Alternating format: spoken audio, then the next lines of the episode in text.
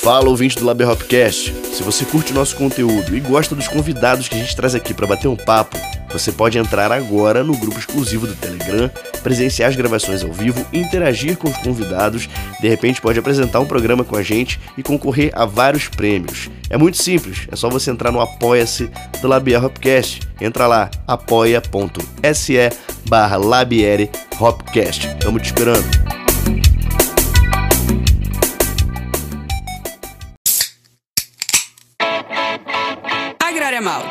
Malte, das melhores cervejas, apresenta Labier Hopcast.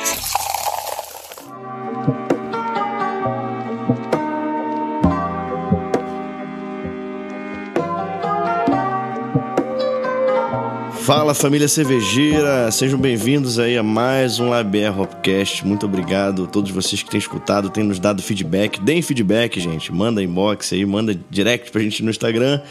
E, bom, já 24 episódios, parece que o podcast já tem um bom tempo aí na estrada, mas não tem ao mesmo tempo. Mas uma coisa que eu tenho notado é que a gente tem levantado a bandeira, cara, que é a bandeira das conexões. Né? Cada episódio a gente percebe assim, a importância de, de evidenciar as conexões, a gente surpreende com a capacidade né, de inferências, encontros e conhecimentos que nascem desses, dessa, de cada episódio que a gente tem feito com muito carinho. E no programa de hoje, a gente vai é, é, nos conectar com três profissionais incríveis de três cervejarias super importantes aí para o cenário mineiro, cada uma com seu tempo de vida e a sua geração. Né? E antes de entrar nessa apresentação, quero chamar meu irmão, Gleison Silveira. Chega aí, meu filho. Fala, família cervejeira. Bom dia, boa tarde, boa noite. Tava no meio de um gole aqui. Danilo tá ficando expert em me chamar no meio do gole. Cara, começando mais um Label Hopcast, que maravilha, hein, bicho? Porra, a gente tá feliz pra caramba mesmo com os feedbacks da galera. A galera tá, tá, porra, cara, se conectando com a gente de uma maneira muito legal. E hoje é um episódio espetacular, né, cara? Eu tava aqui no, no pré-papo conversando com o Danilão, que começamos esse podcast falando de um para um, né? Um, um host convidando um guest, duas pessoas só na sala, aumentamos para três pessoas, quatro pessoas, que é o número, número padrão de uma mesa de boteca, agora estamos em cinco pessoas nesse podcast. Então, cara, hoje a gente recebe a Fabiana Bom Tempo, representando a Krug Beer, cervejaria que está mais de 20 anos no mercado cervejeiro. Né? A gente vai falar também com a Amanda Gouveia da Beer, que são os nossos apoiadores oficiais aqui. Cervejaria que está há quase sete anos já, vem se consolidando pra caramba no mercado mineiro.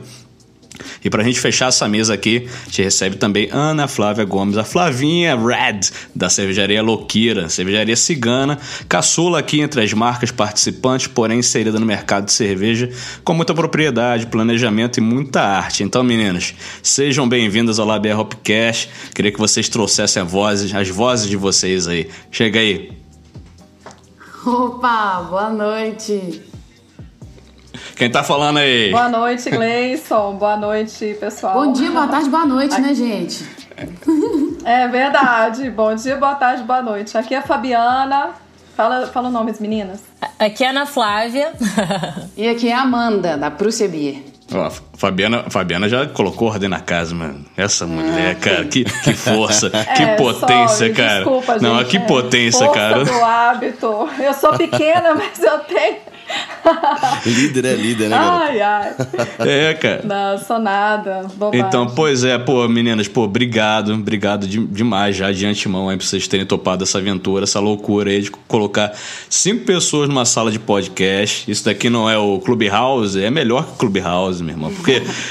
Quem tiver é, Android, quem, quem tiver um Xing Ling vai poder ouvir isso daí tranquilamente, gratuitamente. Cara, ó, e é tradição da gente começar o podcast tomando cerveja, abrindo as cervejas e falando um pouco do que a gente tá bebendo. É, vou começar falando eu aqui, para começar o. Já tô falando, tô com a palavra. Cara, trouxe aqui hoje para esse bate-papo, o barulhinho do gelinho, ó. Eu trago, eu trago aqui pra gente de boa lá na Goa, da Prússia Beer, uma Brute maravilhosa, cara. Que cerveja. Eu, sou, eu gosto de usar essa Brute IPA sempre para episódios marcantes. E tenho certeza que esse episódio de hoje vai ser marcante. Então tô indo aqui de boa na lagoa da Prússia Danilo tá indo de quê? Rapaz, bom, eu obrigado Prússia né, por nos apoiar, apoiar esse podcast que a gente tem feito com muito carinho. É, os últimos episódios eu não estava bebendo Prússia porque eu não tive educação pra beber com parcimônia as Prússias né, que eu tinha aqui. Mas, mas obrigado, Bruce, por ter mandado mais um pouquinho. Agora eu tô segurando, tá regrado, conta gota. E eu vou tomar uma fake IPA aqui para acompanhar esse papo. Essa fake IPA da Prússia. Uma Session IPA maravilhosa, maravilhosa. Cara, vocês estão de parabéns. Essa cerveja, não só o sabor, aroma, arte, tudo. Muito massa, meu. E já que a gente tá falando de Prússia, manda, manda Gouveia. Quase troquei o nome dessa menina hoje, gente. Manda Gouveia, vai beber o quê? Será que você vai beber Prússia Bia? Ô, gente, eu tô rindo, vocês não estão vendo, mas eu tô rindo de um canto da orelha até o outro, tá? Com esses, com esses comentários. E eu, por coincidência, vou exatamente igual ao Danilo. Vou de fake IPA, vou de session IPA, mas eu tô tomando a versão dela fresca. E, inclusive, por incrível que pareça, é a primeira vez que essa cerveja chega na minha mão. Custei conseguir uma. E hoje eu consegui uma para poder estrear. A primeira vez que eu tomo ela fresquinha. E hoje veio, ainda veio com um caminhão, veio direto do, do tanque pra minha casa. Pô, que maravilha, meu irmão. Caralho. Segura aí, vamos abrir junto. Flavinha. Flavinha, você vai beber o quê, Flavinha? Então, hoje, na verdade, eu tô com duas cervejas aqui. e eu vou beber a, Loki, a Ceci, que é a nossa Belgian Blonde Ale da Lokira. E também estou com a Dry Stout da Krug, que eu sou apaixonada. Eba, adorei. Também tem Então, Krug na fila aqui. Chique demais. Apaixonada, então tô com essas duas aqui hoje. E Fabiano, vai de quê? Então, eu estou de German Pils, mas como a gente precisa de latinha, né, para fazer o Ah, da latinha, eu trouxe, eu trouxe duas, na verdade. Eu tô com a Dry Stout lá embaixo, mas eu trouxe a Krug 20 primeiro pra gente começar. Porra, que legal, Uma Hop cara. Lager é muito, muito, muito boa, que eu adoro. Você tem alguma curiosidade de falar dela? Quer falar daqui a pouco? Posso falar agora? Ah, n- não, vamos. vamos Essa cerveja... Vamos abrir, vamos Ah. abrir daqui a pouco você fala dela, então. Pode? Vamos, Então vamos vamos. contar aí. Tá então, bom. vamos contar juntos então, vamos lá. então, Ah. lá, em 3, 2, 1, abriu. O trem. Uh, gente, esse é Saúde, demais. santé, lancha, skol. É... Cheers. Bom Cheers. demais. Ah. É aquele segundinho de silêncio, todo mundo bicando, né? É isso aí mesmo. É. Que maravilha, cara. Esse efeito de Maravilha. cascata que essa cerveja da, da Krug tem é incrível. No, é, cara. Nossa. É, você deu, cê deu aquela Sim, balançadinha nela, dei. Flavinha? Deu aquela. Pois é, tem que fazer isso, é muito Nossa, legal. O é efeito muito legal. Hipnotizante. Ó, Ah, que bom. É que maravilha, cara. E, cara, e antes, de, antes da gente entrar de cabeça nesse bate-papo aí, eu queria que vocês falassem. A apresentação vocês já trouxeram aí um pouquinho do, seu, do nome de vocês, pra voz de vocês, mas eu queria que vocês pontuassem, pô, o nome de vocês e a função de vocês, quais são as empresas que vocês estão representando aqui hoje. Bom, eu posso começar? Pode, pode. Desculpa. Eu sou a Fabiana Bom Tempo, é, eu sou cervejeira desde 2010. Né? Eu tive a minha própria cervejaria chamada Brook durante cinco anos, é, de 2014 até 2019. Depois passei por um projeto na cervejaria Lout, chamado Lout of Box, onde a gente fazia só cerveja sour, principalmente. E logo depois eu fui chamada para trabalhar na Krug Beer, que é onde eu tô hoje. Eu sou embaixadora da marca, cervejeira e sommelier também. E lá está sendo uma experiência muito interessante para mim, porque eu venho né, de cervejaria pequena, naquele lerê que a gente sabe que é, né? Aquela dificuldade toda e tal. E não que na Krug não seja difícil, mas é, é um outro patamar, né? Eu percebo que eu me identifico muito lá com a Krug, porque primeiro que eu conheço o pessoal há muitos anos, é, e também pela forma que eles tratam a cerveja lá, sabe? É, esse carinho com a produção, o cuidado mesmo com matérias-primas é, e toda a qualidade no processo, é, eu me identifico muito com isso. Então hoje eu sou muito feliz ali trabalhando com né, o que eu adoro, que é a cerveja. Tipo, Parei de fazer as coisas que eu não gostava de fazer enquanto eu era dona de cervejaria, né? Parte administrativa e financeira, agora eu não quero nem saber mais. Então eu fico só com a parte boa, né? Que é hoje eu gero conteúdo para o nosso blog, para as nossas redes sociais. Eu contribuo com o Alfredo, que é o nosso mestre cervejeiro também, na criação de novas receitas, no aprimoramento das receitas existentes. E, e é isso, estamos juntos e adoro meu trabalho, não preciso nem falar, né? Acho que dá para perceber na minha Maravilhoso. voz a paixão que eu tenho com a cerveja. E é isso, eu tava tomando aqui a Diamant Pills, que é uma Pilsen que tradicional. Eu só queria falar um pouquinho disso, que as pessoas é, às vezes esquecem, né? Como a simplicidade, como a tradição é importante. E, e eu acho que essa cerveja vem, assim, coroar muito bem o momento que a gente vive do, do back to basics. Assim, e, com sabe? certeza. Voltar às cervejas que são realmente fáceis de beber, em volume, enfim. É muito massa. E seja.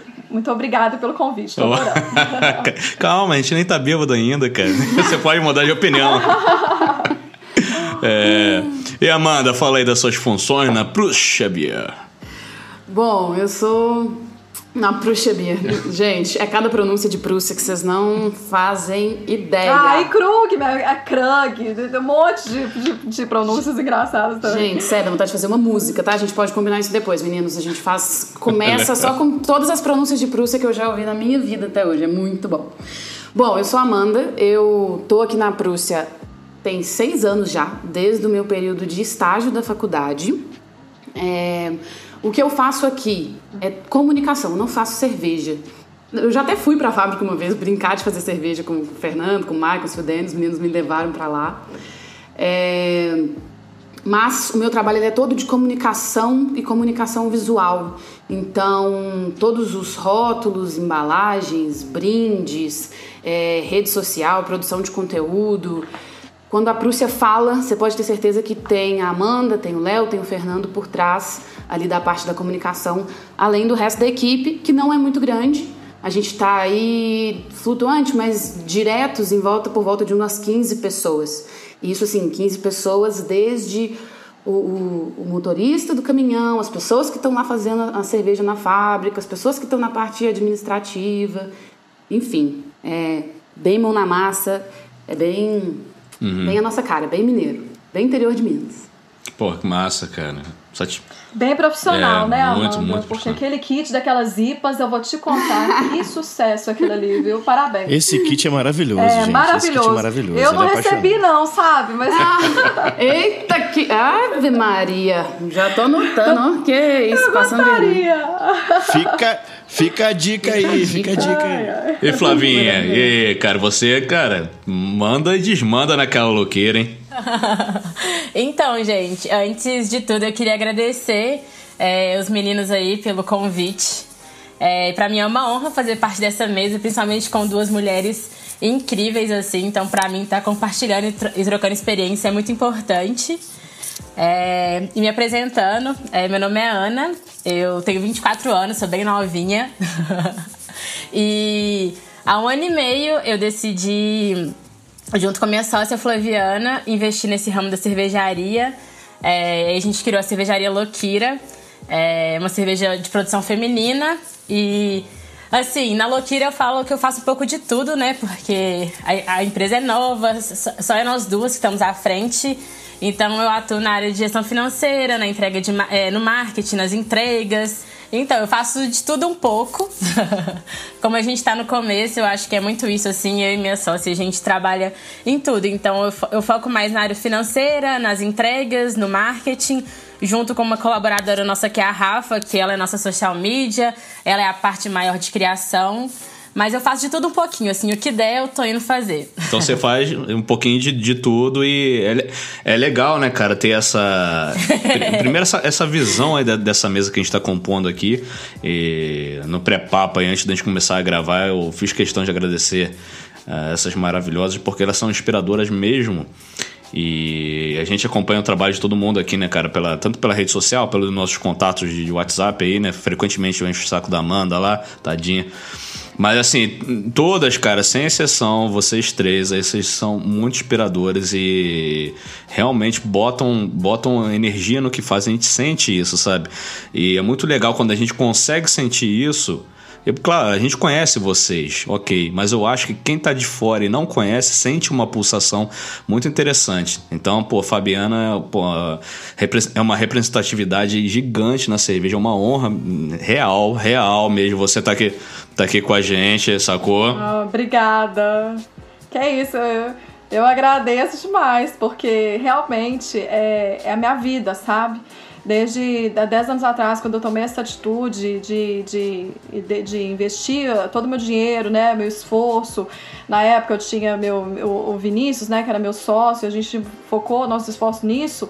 É, eu não tinha noção da dimensão que isso ia tomar. Eu simplesmente segui assim o coração e fui. E se eu tivesse feito muita conta também, eu não tinha começado, não. Porque é, foi uma, um projeto meio, meio louco, assim, mas é, hoje em dia eu vejo assim que rendeu muitos frutos. Eu sou muito grata a tudo que a cerveja proporcionou na minha vida, as amizades, principalmente, né, Gleison? E, e tudo isso, é, e tá realmente trabalhando com uma coisa que eu amo, eu acho que realmente eu sou uma pessoa, eu me considero abençoada, sabe? De poder trabalhar com o que eu amo. Legal demais, cara. E ao mesmo tempo, hoje tá aqui, a gente tá aqui hoje com, com a Flavinha, você veria cigana, batalhadora pra caramba, tipo, com esse olhar do, do dono, né, cara, de gestão de todos os processos. E com a Amanda, que tá na, na Prússia já há sete anos, a empresa tá, tá deslanchando aí. Então, a pauta, a grande pauta de hoje é a visão de vocês, é a visão de você, que, que vocês têm desse, de todo esse mercado, da parte da produção de cerveja até o marketing. E sobre o ponto de vista geracional, né? Que são empresas que estão cada uma no seu tempo, como a gente já falou já na apresentação. E é gerações, né, cara? E eu queria então jogar, jogar mais uma pimentinha aqui na, na mesa e perguntar então a Flavinha é, a Flavinha começa, por favor, pergunta para todo mundo. É, que é o seguinte, cara, a, é, a, gente, a gente hoje em dia, né, logicamente, pô, a pandemia tá aí, o bicho tá pegando, a gente tá vivendo um momento complicadíssimo. E vocês são três pessoas apaixonadas, né? Assim como a gente é apaixonado por música e cerveja, vocês são apaixonados pelo trabalho de vocês, a função de vocês. E eu queria saber de vocês como manter a paixão e como manter a motivação para exercer as funções e ao mesmo tempo estar tá ligado nas métricas, né? Buscar resultado, cobrança, apresentação de resultado. E eu queria saber também o quanto da personalidade de vocês colaboram para linguagem de comunicação que você das empresas que estão representando, seja na, pô, a, a Fabiana tem um histórico bacana pra caramba com a Brook da, da parte cervejeira mesmo. É, então eu queria saber de vocês então, queria começar com a Flavinha e depois vem a Amanda e vem Fabi. É, o quanto da personalidade de vocês está inserida nas marcas que vocês estão representando e como, é e como manter essa chama acesa aí. Então, gente, é, como manter essa chama acesa? É, para isso, acho que eu preciso te contar um pouco de como a gente chegou nesse meio cervejeiro, assim, porque foi uma coisa muito do nada. Eu e minha sócia Flaviana, a gente não tinha muito contato com cerveja artesanal e muito menos com comercial. A gente gostava mais de destilado, aqueles drinks, assim, de gente mais nova, né, de rolê. E aí, a gente foi em um evento gastronômico, é, pela faculdade que a gente fez de gastronomia.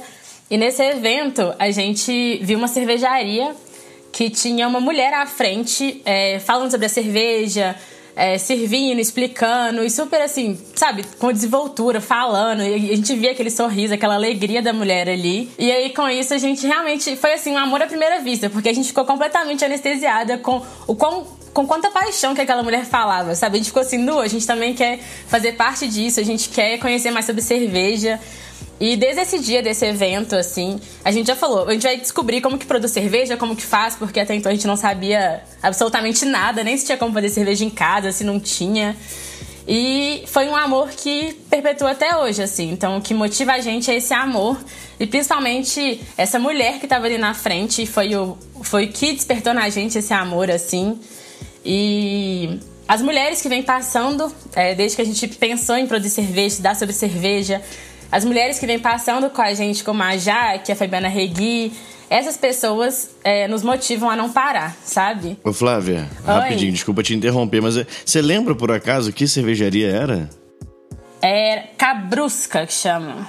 E cara, e, e, então, e, lembrando que estamos falando com uma TikToker, né? Que você arrasa nos vídeos. Muito jovem, gente, pelo amor de Deus. Não sei nem, não sei nem Eu lugar. tento. Cara, e, e, então, na Louqueira, é, o quanto da, da Flavinha tem na Louqueira, né, cara? Vocês têm uma, uma pegada de, de mitológica até, né? Que foi uma criação muito bacana que vocês desembolaram ali. É, e foi muito audacioso, corajoso e, e, inspirador, né, cara? Vocês começarem já de, de cara a trazer uma questão de deusas, nomes. Você tá bebendo a Cecir, né? Que é uma, uma. Já tem uma, uma mitologia em cima também de dos personagens e tal. E de onde que veio rapidamente isso aí pra marca, cara? Então, a Lokira, é, o nome Lokira, ele significa a junção de dois nomes. O primeiro é Locus, que é um espaço em que um gene ocupa um cromossomo, e Kira, que seria rainha ou deusa, então seria uma casa de deus ou morada de deusas. É, a gente criou esse nome, a gente decidiu criar uma mitologia a partir dos estudos que a gente fez sobre a criação da cerveja, que foi feita por mulheres, e a gente quis retomar isso, quis trazer essa voz assim de mulheres, de deusas produzindo cerveja, criando aquele líquido mágico. Então a gente criou um Olimpo mesmo, onde nossas deusas moram e lá elas confabulam e criam umas coisas mágicas. Então foi a partir daí que a gente decidiu criar a Lokira. Uma máscara. E você falou da a Rafa também, né, cara? A Rafa, ela detona, né? Que é a colaboradora de vocês aí na parte de Nossa, artística. ela né? é, eu acho ela assim incrível. Ela tem umas ideias que eu falo assim, como que você consegue ter tantas ideias? Porque ela é uma pessoa incrível, assim. Ela que deu vida, assim, né? A gente foi pensando, pescando e ela foi dando vida. Ela que escreveu a história em si. Nós já temos cinco deusas, nós já temos todas as histórias das deusas. Então já tá tudo muito assim pronto, assim, de até virar uma série de desenho. Porra, legal, cara. Muito massa, adorei a origem do nome, cara. Muito maneiro. Achava que era um trocadilho com loucura. Muita gente louquira. acha, muita gente é, acha. muita gente acha. Piadinha, piadinha no estilo Beercast. Beijo pra galera do Beercast. É, cara. Mas muito legal. Ô, Amanda. É... E Amanda, e na Prússia, cara, como é que tá aí esse momento de sobreviver na pandêmica, essas pandemics? E eu tô ligado que você é musicista também, então o que que Quanto da Amanda tá na Prússia também? Fala pra gente ah, ao longo desses, desses anos. Pois é. Primeiro, eu só queria fazer um adendo que a Flavinha comentou da história da, da Loquira e o fato de ter um conto por trás, é, uma coisa mais fantasiosa, né? E eu acho isso tão importante para cerveja porque eu acho que cerveja é, é divertido, sabe? É prazeroso de tomar. A gente também tem aqui na Prússia a história do Reino da Prússia, que foi um momento da, da história que a gente se permitiu, assim, viajar na maionese. Eu, como uma taurina, já imagine, com ascendente em peixes, eu pirei nessa parte do, do Reino da Prússia. E aí tem um conto real que, assim, se imprimir, dá páginas e páginas falando dessa, dessa história. E eu acho muito que a gente tem que se permitir fantasiar sobre Sim. cerveja, viajar na maionese. Com certeza. Porque a realidade, a realidade é dura, sabe? E quando a gente vai pra fantasia, cara, é um alívio pra alma, Sim. assim. Assim como a música, inclusive. É... Bom, aqui na Prússia, bom, vou falar um pouquinho sobre mim também, acho que precisa só dar uma, uma introduzida na, na minha jornada aqui, que foi assim. Eu, eu sou formada em design gráfico pela Weng e eu confesso para vocês que sempre vi o marketing com maus olhos, sabe? Eu olhava para o marketing e falava: ah, dessa água jamais beberei. Não só bebi, como mergulhei de cabeça oh, nesse jo negócio. Jovem manceba. Não, pelo amor de Deus, gente. E eu achava breguíssimo. E eu achava que, tipo, imagina se eu vou ficar vendendo coisas para as pessoas. Enfim. Até eu perceber que eu meio que, na verdade, sempre fiz isso, isso sempre foi parte de mim, é muito uma característica da minha família também. Meu pai, ele tem vários pequenos negócios, assim. Eu falo que se tudo, se tudo der errado, meu pai, ele me salva, porque ele tem lojinha de roupa, cosmético, medicamento, oficina mecânica. Ele vai, ele vai construindo pequenos negocinhos. Alguns dão muito errado, outros prosperam, mas esse é o meu pai e a gente é essa família, sabe? Que, uhum. que tem essa característica, assim, muito comercial. Bom, e aí, é, sobre a motivação, sobre a paixão e a, e a motivação. O tédio, ele me cansa muito. Para mim, ficar entediada, mesmice, são coisas que, que me cansam e me desmotivam. E o mais engraçado é que a Prússia ela nunca foi entediante. Na verdade, ela sempre foi cheia de muitos desafios altos e baixos. E isso, gente, vamos lá. Somado à companhia das pessoas que eu tenho por lá, Sabe? Tipo assim, isso é a fórmula perfeita para que eu tivesse entrado no, no, estágio, né? Eu entrei na Prússia, estava estagiando na faculdade. E tô aqui até hoje. Eu lembro até hoje do Fernando me ligando e me fazendo um convite para trabalhar numa cervejaria. E eu, no auge dos meus 19, 20 anos, eu olhei e falei: o quê? Trabalhar numa cervejaria? Tipo, imagina, que coisa incrível. Tipo, melhor trabalho de todos, imagina. E bom, né? Tô aqui até hoje.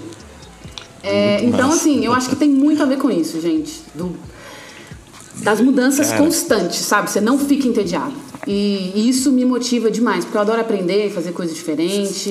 E com a pandemia, vou falar pra vocês, tudo que eu fazia na Prússia deu um giro de tipo assim, 180 graus. E horas e horas de vídeo aula, curso, aprendendo coisa do zero. Hoje eu falo pra vocês, de um ano pra cá, eu sou outra Amanda. Eu sei outras coisas completamente diferentes. E a Prússia também é outra Prússia.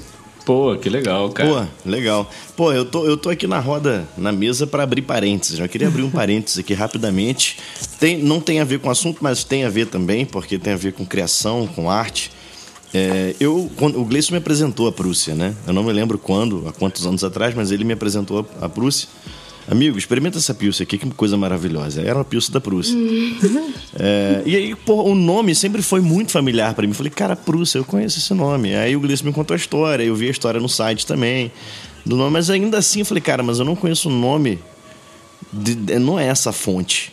E aí, uh, dois episódios atrás, eu acho, né, que rolou o, o papo com o André Bujanra, o que eu fui me ligar quando eu fiz a edição, eu não participei do episódio, infelizmente, mas eu fiz a edição e aí eu vi que o nome da Prússia está presente na música do Karnak, né? No mundo. É, isso aí. Ah, né? sério? É, pô. É, o mundo é a salada russa, tem nego da Pérsia, tem nego da Prússia. Eu falei, pô, é de lá que eu conheço esse nome, cara.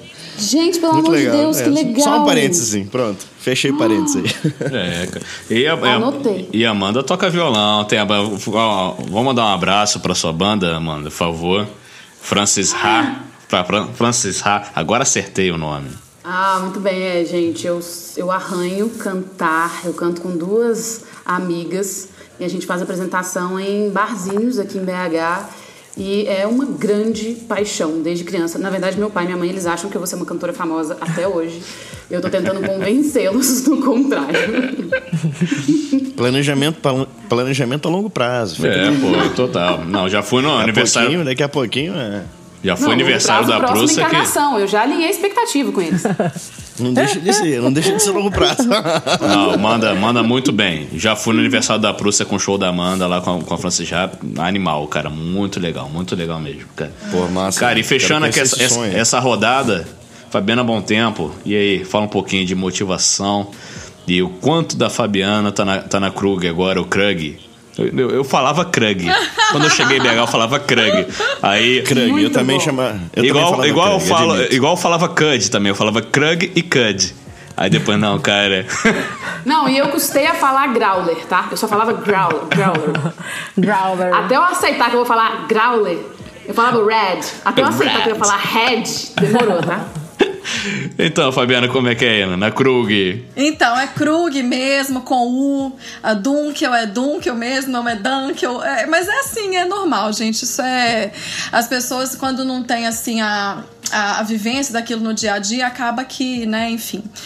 É, eu tô lá na Krug, tem um ano e meio, né? Mais ou menos um ano e meio. E, e eu fui chamada para é, trabalhar também como cervejeira na Krug na verdade, hoje a minha função lá mais é aproximar a Krug do meio cervejeiro né? Por quê?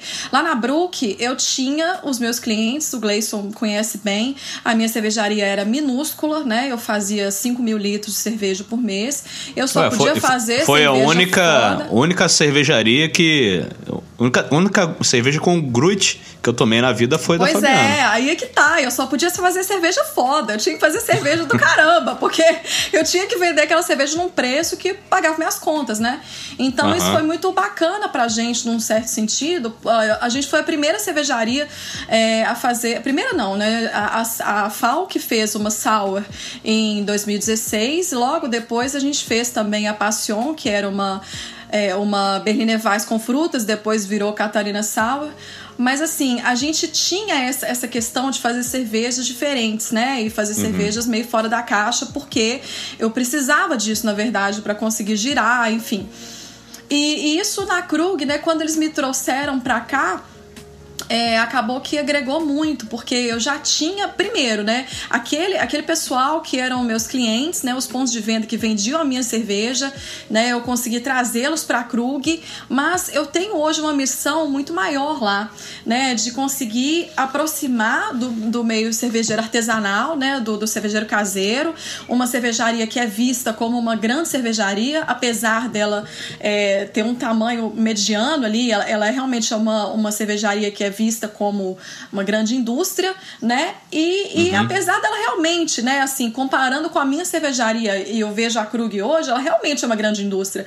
Mas como as pessoas lidam com, com a produção, né? O que eu percebo no dia a dia, igual eu falei anteriormente, né? Com cuidado da produção, laboratório, sabe? A, a gestão da qualidade que eles têm ali é, é, muito a ver com o que eu tinha lá na minha cervejaria, lá na Brook, sabe? Eu acompanhava todos os lotes de cerveja, eu sabia o que estava acontecendo exatamente. E isso é que faz diferenciar uma cervejaria artesanal de uma cervejaria industrial, né? É, uhum. é o, é o envolvimento do, dos donos no processo ali, né? O cuidado com a produção.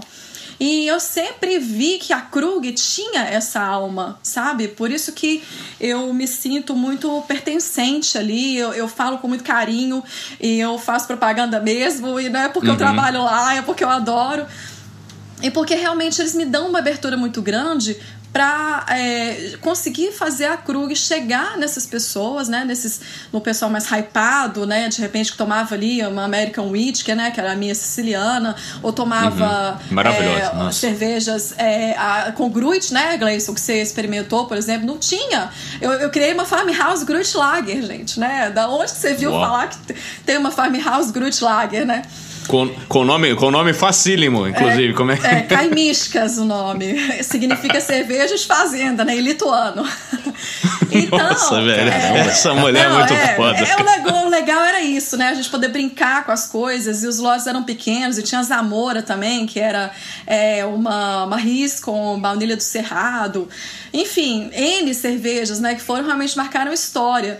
E, e, e engraçado que as pessoas me cobram essas cervejas até hoje, né? Não, mas você não vai fazer mais a siciliana? Não vai fazer a outra e tal? Eu falei, cara, um dia eu faço, calma. Por enquanto eu tô nesse projeto aqui.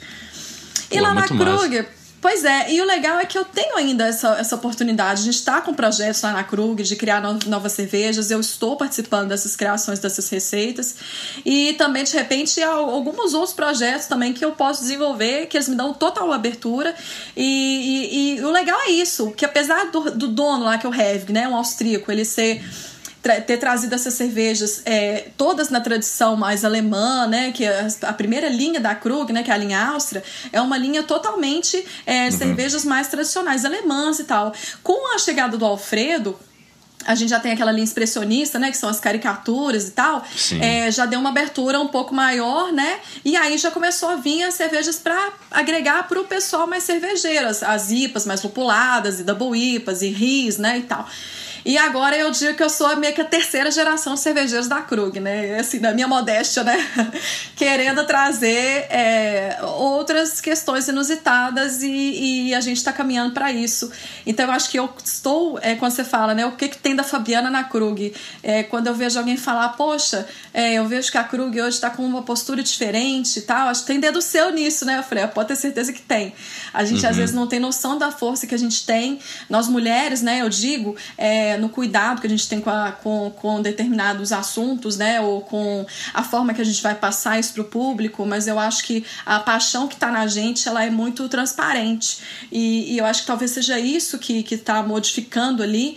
E eu tenho certeza que foi por isso que eles me chamaram, né? Pela minha paixão também. Mas eu acho que é por aí que a gente vai modificar as coisas, né? E eu sinto grata e eu acho que realmente eu acho não, acho que vocês podem esperar que vem muita coisa boa aí pela frente. Pô, total, cara. Pô, é, eu só um parênteses para alguns dos nossos ouvintes, são a galera que tá começando a beber cerveja. Explica rapidamente, Fabiano, o que é, é Grut pra galera aí? Grut é um combinado Isso. de insumos botânicos. É, antigamente, é, o pessoal usava é, boldo, outras ervas é, para poder aromatizar e saborizar a cerveja antes, antes do lúpulo né, aparecer. É, quando o lúpulo surgiu, mais ou menos em 1300 e alguma coisa, é, eles começaram a, a, cultivar mais o lúpulo e perceberam que o lúpulo, além de trazer amargor e aroma para a cerveja, ele tinha propriedades que eram é, conservantes também. E acabou que teve um esquema meio político também no meio do, do assunto, com a lei da pureza. É, o, o, rei da Baviera, além de, de, de, de regulamentar o uso de água, malte e lúpulo, é, com isso, o que, que ele fez? Ele protegeu a indústria da panificação, porque o pessoal usava muito trigo e estava faltando uhum. trigo para fazer pão e o povo usando na cerveja. E, uhum. é, e é, tá também. Ele, melhor utilizado, né? Melhor é, utilizado. E o que, que ele fez? Ele falou: não, só pode usar lúpulo. Isso foi uma medida muito política, porque tinham fazendeiros que estavam produzindo muito lúpulo, o pessoal usava outras ervas e outras especiarias para poder saborizar, mas isso foi uma medida meio política para dar uma protegida ali na galera da, da, da uhum. fazenda uhum. e tal. Então, é, isso foi uma coisa que veio para a lei da pureza, na verdade, alemã, ela veio para proteger, é, primeiro, né, para realmente garantir a pureza da cerveja. É, e também para proteger é, essa questão mais, mais política e tal. Uhum. Só que o Gruit, ele trazia é, muitos outros aromas, né? Você vê, você pode usar ervas. O nosso gruit, por exemplo, que a gente usava na Caimísticas, ele era um gruit que tinha frutas vermelhas secas, né? E tinha umas 10 ervas misturadas. Então, na verdade, ele serviu como é, um aromatizante, um saborizante, e nem tanto quanto um, um fator de, de, de, inserir amargor na cerveja, né? Mas, de toda forma, a gente jogou uns pelletzinhos lá só para falar que tinha lúpulo, né? Que se não tiver lúpulo não é cerveja. Então, serviu como uma, uma, uma, um emblema, assim, uma, um exemplar muito interessante de uma cerveja histórica que a gente tinha um carinho muito grande, né? Eu fiz com o Daniel, cervejeiro, ele é também faz hidromel, ele chama Daniel Gontijo e ele já é estudioso das cervejas históricas e tal, e, e, a gente, e quando ele me falou do Gruit, né, eu falei que, nossa, eu quero uma cerveja que tenha um perfil assim, levemente defumado, levemente ácido e que seja muito louco. Ele falou, ah, então vamos botar um Gruit de frutas vermelhas no meio? Eu falei, beleza, então vamos embora. Pô, que legal. Que legal. Então muito foi bom, realmente uma cerveja muito Fabi. emblemática. Espero repeti-la em breve. Por favor. Show. Eu, eu, uma pergunta, uma pergunta de, de, de leigo, né? Eu queria te perguntar em que etapa é, é, o grude você pode utilizar na fervura ou, ou, no dry hop? Como é que é? As duas coisas. Quais são as possibilidades? No, dry grude, no dry grude. Dry grude, nós fizemos dry grude, exatamente. o que, que eu fiz, né? Eu no final da, da, da fervura coloquei mais para esterilizar mesmo as ervas e tudo e dar um, um, um pouquinho de sabor, mas na verdade o, o, forte mesmo foi o dry grude. A gente usou, eu deixei ele em infusão durante um tempo depois joguei na maturação e, ela, e essa cerveja, como era uma, uma Farmhouse Lager, na verdade, ela era uma híbrida, né? A gente usou levedura ale fermentando a baixa, né? Eu usei Nottingham a, a, baixa temperatura. Então, ela teve uma fermentação ali de uns 15 dias, bem, bem, bem lenta. E teve uma maturação de mais de mês, tá? Com, com o Gruit ali inserido. É, foi bem legal. E tinha é, esse toque defumado na época que tava na moda, né? Era o quê? Um 2017 que eu fiz essa cerveja. Eu tava, eu tava adorando os, as Rauchbier, né? As cervejas defumadas. defumadas. Uhum. E aí eu, a gente colocou um, um leve toque de, de, de, malte defumado ali. Tinha malte, malte acidificado também. Ela não chegou a ser uma uma, uma cerveja com acidificação lática, não. Foi acidez de malte mesmo, mas ela tinha ali um toque de, de acidez também bem interessante. Meu Deus. Com vocês, Fabiana Bom Que é isso. É. Sou fã há muitos anos, não é, não é brincadeira. É, Gente, agora me lembrou uma, uma vez que eu tava no experimento e me entregaram uma cerveja defumada para tomar. O cara, ele veio, tipo assim, ele veio todo cheio de si. Tipo, pá, pá, chegou, como chegou, me deu um pouco de cerveja defumada e falou: toma essa que você vai gostar. Nossa. Aí eu olhei e falei: oh, tudo bem, beleza? Oi, tudo bem? E aí eu tomei. Eu sou vegetariana há mais de 13 anos. Não. Quando eu cheirei a cerveja, eu falei, o quê?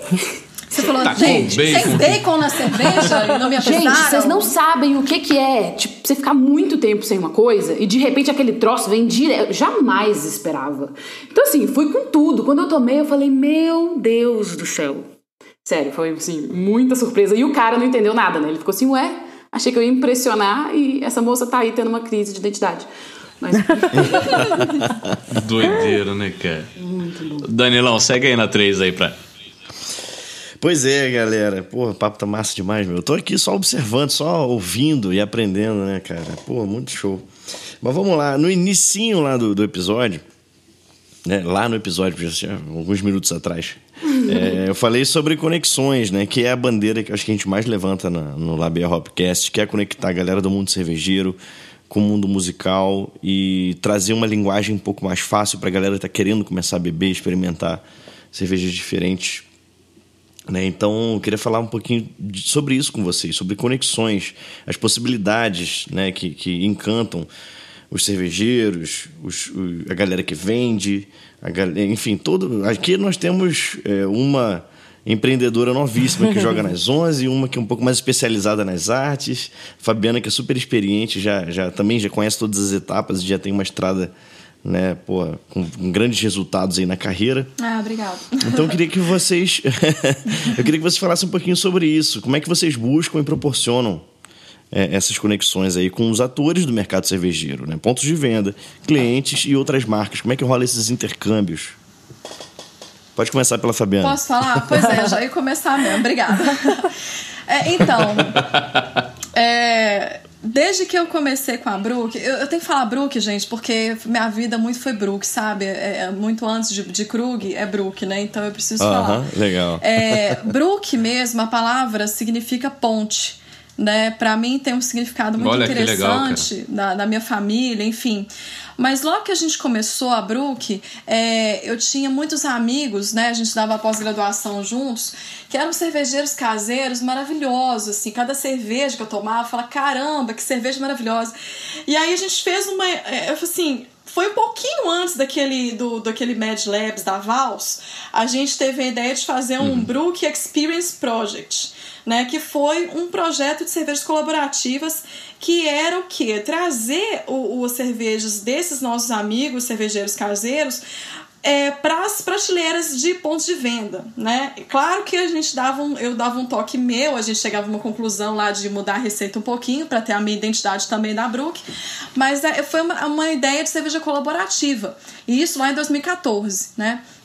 Então, é, a gente convidou alguns amigos e várias cervejas ficaram conhecidas aí, igual a Zamora, né, que é do Eduardo Pauliello e do Matheus Gonçalves, são amigos meus. É, a gente colocou essa cerveja no mercado, né? Ela chamava Carolina, quando os meninos criaram, e a gente transformou ela em Zamora, né? Eu coloquei baunilha do Cerrado.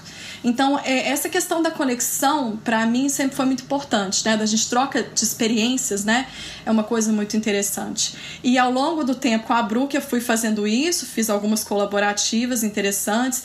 Depois, até na Laut, fiz também com a Motim, né? Com o Salo Maldonado, que era o fundador da Duas Cabeças lá do Rio. A gente fez duas cervejas uhum. colaborativas. E agora, na Krug, também tem um projeto de colaborativas com amigos meus, também cervejeiros do Brasil todo. Eu acho que o mais interessante além dessa troca de experiências, o mais interessante é a troca de experiências, né? Mas é a questão cultural, né? A uhum. questão, enfim, a gente pega ali uma, uma fruta da estação e transforma aquilo ali num, num negócio é, super interessante, né? Faz uma sour, faz uma fruit beer é, e traz realmente é, estilos que não estariam ali se não fosse essa colaborativa, sabe? Eu acho que isso é o mais legal. Eu pretendo fazer isso muito. Nós vamos começar agora na Krug esse ano e eu pretendo fazer coisas muito diferentes por lá. Eu acho que todo mundo vai gostar muito. Porra, legal, cara. Legal. Curioso aqui. Né? E Flavinha, como é que ela. A Flavinha, velho, pô, é, Fabiana, porra, seu relato é, é maravilhoso. Pô, é só. Eu ah, fico, obrigado. cara, quando, quando, quando a galera tá falando, a gente fica aqui quietinho ouvindo, que eu fico fazendo várias inferências, né? Uhum. Aí tem hora que, na hora chega pra, pra falar, eu me embolo um pouco, né? Danilo é mais controlado, eu sou um pouco mais emotivo. É, é... Isso, amigo, que isso? Você fala bem demais, você tá doido. Ah, não. Cara, mas é, fazendo essa ponte que você falou de PDV e conexões e tal, e a Flavinha, velho, no último no, último rolê possível, né, que a gente conseguiu fazer antes do lockdown Sim. aqui, encontrei Flavinha no Xangô. Né, ela tava. Saí do banheiro vi Flavinha. Eu falei, meu Deus, olha aqui a dona da cerveja que eu tô bebendo. Muito legal. Cara, eu queria, Flavinho, que você trouxesse um pouco dessa. dessa de seu contato, principalmente com o ponto de venda. Nesse dia que eu te encontrei, você estava fazendo um tour pelos pontos de Sim. venda. Eu achei aquilo, é, achei aquilo muito legal. é, e, e, você é uma menina muito, muito massa, cara, que de, de, trato fácil. Eu acho que isso daí colabora pra caramba com a, com a ampliação e e da marca, né, Sim. cara? Como é que. Enfim, vamos falar um pouquinho de, das conexões do ponto de vista da Loqueira. Então, é, a gente na Loqueira, a gente tenta criar uma conexão muito real com todo mundo, na verdade, que passa pela Loqueira, assim. A gente tenta realmente humanizar mesmo essas relações. Então, desde PD, dos PDVs, como você estou aí no Xangô, na cervejaria Sete Lendas também, a gente gosta de chegar, sentar, trocar ideia papear, beber uma cerveja, porque a gente realmente quer criar uma coisa junto. A gente, a gente tenta fazer com que cada ponto de venda seja único. Então a gente realmente gosta. Igual aquele dia que você me viu lá, a gente tava realmente ali. Eu tava conversando, trocando ideia com os meninos. E a gente acha que essa relação assim de proximidade, sabe, gera uma coisa muito legal, assim, essa troca é muito importante pra gente. É uma troca muito real e agrega muito pra Lokira. E isso vai além dos PDVs, assim, porque com os clientes é a mesma coisa. A gente fala na Loquira que a gente não quer que os clientes simplesmente bebam a nossa cerveja. A gente quer que ele esteja bem com ele mesmo, para ele poder ter a melhor experiência com a nossa cerveja. Então, assim, no nosso Instagram, principalmente da Loquira, que é o nosso maior meio de comunicação, né? A gente gosta não de falar só sobre cerveja, mas a gente fala sobre pautas sociais, raciais, a gente fala sobre saúde mental e sobre empreendedorismo, porque a gente acha que a pessoa que vai consumir nossa cerveja ela tem que estar bem com ela mesma. Então vamos falar assim sobre saúde mental, ainda mais na época que a gente está vivendo, sabe? Você tá bem com você, você tá bem no meio disso tudo, porque a gente acredita que isso é necessário e importante, sabe? Então a gente gosta muito de tratar esses assuntos além do assunto cervejeiro.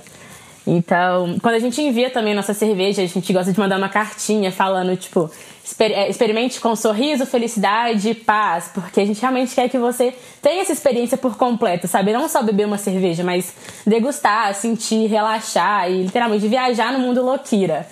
Então. Pô, isso é muito legal. Muito legal mesmo. Muito cara. legal, parabéns. Isso, não, isso tá fazendo. Tá, tipo, do meu ponto de vista, né? Eu acredito que seja o ponto de vista de uma galera que tá ali, no, por exemplo, no Instagram, Sim. consumindo aquele, aquela comunicação. Tá funcionando pra caramba, velho. Ah, eu fico muito funcionando, feliz. Não, funcionando, funcionando legal. Eu acho que, eu acho que é importante, cara. Tem dia que. que a gente abre lá o Instagram da, da Louqueira, tá assim, como tá seu dia hoje, sacou? Um bagulho assim, muito é, você não tá me perguntando se a cerveja tá legal, não tem nada a ver. o que você destacou sobre questões raciais, questões sociais, saúde mental. Tipo, você perguntar a cervejaria, o perfil da cervejaria, de perguntar como é que tá o seu dia, o que, que você tá sentindo, vamos trocar uma ideia, isso daí é humanizar pra caramba. Sim é humanizar pra caramba e cerveja, ela é, ela é puramente humanização, cara. Sim. Então, sacou? A gente, pra gente beber qualquer coisa, é só a gente ir no mercado comprar qualquer coisa e consumir. Mas pra gente realmente se conectar com a marca, a marca ela tem que passar pela pessoa. Isso daí eu acho é fundamental e é o que a gente está tentando fazer aqui, né, cara? Conectar pessoas Sim. e, como, como, como diz pro Sebir, né, cara? Conectar pessoas através do diálogo e da cerveja com esse gancho, com esse gancho maravilhoso, meu irmão. Eu chamo, eu chamo a Amanda Gouveia falar agora. Ai, gente, é muito engraçado. A gente. É, é o mantra da Prússia é conectar pessoas através do diálogo e da cerveja. E é conectar pessoas através do diálogo, você vê conectar pessoas sempre. A gente brinca que numa, numa mesa de bar, a Prússia ela, ela senta na mesa, ela chama as pessoas para conversar e as pessoas conversam, sabe? Não é a Prússia que fala mais alto, não é a Prússia que, que é a protagonista daquilo ali. São as pessoas que são protagonistas dessas histórias e a Prússia é a cervejaria que vai te acompanhar. E é, é, a cerveja que você vai compartilhar com outras pessoas nesse momento, né? Não estamos compartilhando tanta cerveja assim, mas em breve compartilharemos muita cerveja. É, e conecta as pessoas, derruba muros, constrói pontes, e a gente preza muitíssimo por isso. E nessa coisa toda da humanização é muito engraçado, porque é, com os nossos com os recursos que a gente tem, né? A gente tá em todos os lugares. Empresa pequena é muito engraçado por causa disso. É, é aquela história, né, da, que a Flavinha estava comentando, você joga em todos os lugares. Então, tipo assim, é muito engraçado. Por exemplo, se você observar as fotos da Prússia, as fotos da Prússia são as pessoas que trabalham na Prússia. Então as fotos são sempre eu, o Léo, outros funcionários, outros, outros colaboradores, outros prussianos. É, nos e-mails, vai chegar e-mail para você da Amanda, do Léo. Quando você chegar no site da Prússia para comprar cerveja, no chat lá, online, tipo, online mesmo, vai estar tá lá o Léo, depois de um tempo vai estar tá Tamires, depois de um tempo vai estar tá eu. Então, assim, é muito, é muito pessoal, sabe? É difícil até fugir do pessoal. E, e nós somos muito diferentes lá dentro, e isso é muito interessante, porque Tipo, aquela pergunta mais cedo, né, do, do que, que a Amanda leva pro, pra Prússia Beer. Eu levo um monte de coisas, mas a Prússia não sou eu, a Prússia não é o Fernando, a Prússia não é o Douglas, não é o Michael. A Prússia é meio que uma mistura de todos nós ali e também como que a gente lida com as nossas diferenças, sabe? Mas quando você fala que, que a Prússia não é o Fernando, eu não consigo concordar, porque para mim a Prússia é o Fernando. Eu penso em Prússia, eu penso aquela imagem daquela calma em pessoa, aquele cara centrado, Sim. sabe, extremamente competente. E, e, eu gosto muito dele, cara. Eu acho que o Fernando também, é um cara também. muito Fernando é assim. É foda ele é foda, ele é mesmo. Pô, eu queria, é foda. queria aproveitar o gancho aqui e deixar agradecimento aqui pro Fernando. Tem um episódio, gente, escutem um episódio maravilhoso com o Fernando. Sim, é muito bom. E, pô, é muito bom, cara, aquele episódio. Ah, vou ouvir. E assim, depois. queria deixar mais uma vez o agradecimento pra Prússia, porque nós temos dois grandes apoiadores, que é a Agrária Malte e a Prússia, do podcast. E esse tipo de apoio para alguns. E o Lamas, né? E o Lamas também, não esquece do Lamas. O Lamas BH. daqui a pouquinho eu ia falar do Lamas BH, já tá ia chamar o Bento desculpa, daqui a pouco. Desculpa. É, tá, tá preparando aqui, garotão. fica tranquilo, fica tranquilo. não, mas, porra, é, geralmente rola uma burocracia, sabe? Os entraves para produtores de conteúdo que são apoiados por marcas e tal.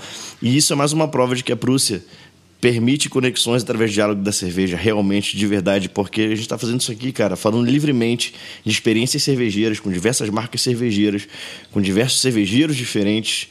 E, e, e isso só faz cada, exaltar mais a verdade, a conexão com as pessoas, sabe? É isso aí. Obrigado, Bruce. e eu vou falar para vocês. For what? Sobe o óculos.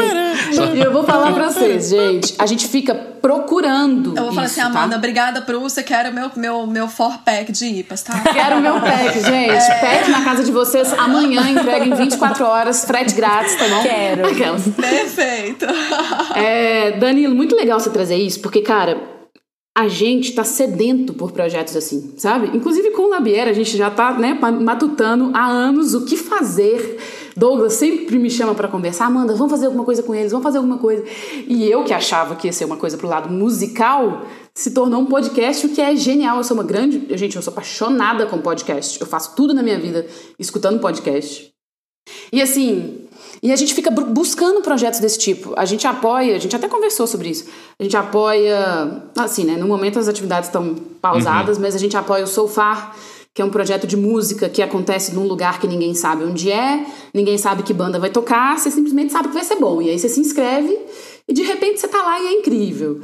Turno criativo, que fala sobre criatividade, empreendedorismo, design, marketing, etc. Blocos de carnaval, que a gente se diverte horrores. Saudade de carnaval. Ah, Também. Fala não, isso é outro, é outro, Nossa, outro podcast. Aí, isso aí é outro podcast. Nossa Senhora. Mas é isso, gente. Projetos interessantes, procurem a gente. A gente está sedento. Não, pois é. Você, você fala assim pro Douglas, então que, que fique novamente registrado, porque no, no episódio com o Fernando já está registrado. A gente tem uma música com o Douglas. Tem. Compomos uma música, né? Junto com o Douglas, tá só esperando a Prússia falar, vamos gravar. Tá só aí. Fica mais um, mais um insight aí, Douglas. Mais uma coisa para eu anotar aqui. É, anota. Não, mas ele tá ligado. Ele foge, ele foge de mim, não responde meus WhatsApp. Mentira, mentira. Não é possível que ele não responde o WhatsApp desde o do episódio anterior. Até eu já cobri o Douglas. E a galera que, que conhece a Labia sabe que a gente, principalmente eu, a gente tende muito pro lado roqueiro, né? Uhum. E, e esse, esse projeto vai ser muito inovador, cara. A gente vai conectar um público novo, assim, uma galera, pô, Galera Cara, do sertanejo, que a gente quer aqui com a gente. Sim. Galera do sertanejo, aceita nossos convites. Pô, é, pô. Sim. Ô, César Menotti, responde meu WhatsApp. Muito bom. Muito bom. Isso me lembra muito a festa da Prússia. A gente começou a fazer uma festa de aniversário, né? Ela chegou na segunda edição e, infelizmente, né? Tivemos que parar. Ano passado não teve como ter. Mas isso me lembra muito o aniversário da Prússia, porque a gente está muito acostumado com eventos de cerveja tocando muito rock and roll. Uhum. Justo, beleza. Mas, como eu disse para vocês, a gente preza muito pela, pela diversidade, né? Pelo pluralismo e tal. E aí, na nossa festa de aniversário, a gente teve a gente teve rock and roll, a gente teve samba, axé, pagode. E a gente também teve sertanejo, então ficou uma coisa. E a gente ficou morrendo de medo, tá? Não vou dizer que foi fácil de bancar, não. Uhum. A gente olhou e falou: putz, vai ter só. Vai, é, é, isso que a gente quer? É só rock and roll? Aí a gente falou: não, cara, a gente não é assim. Bora, vamos misturar isso tudo aí que vai ser muito mais Prússia. Porra, Massa, é isso aí, porra. Muito foda mesmo, cara. Fala aí, Glecinho, desculpa. Não, cara, eu, eu, tô, eu, tô, eu tava lembrando aqui das festas da Prússia. Olhando. Meu Deus, né, cara? Passando, Meu passando a pandemia, eu vou, eu vou.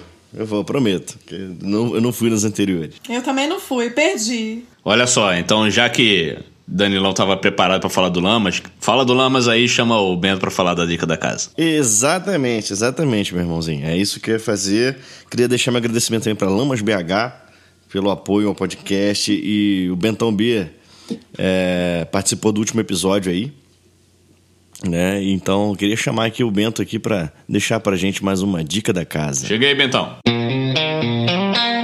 Atenção, tá na hora do Dicas da Casa.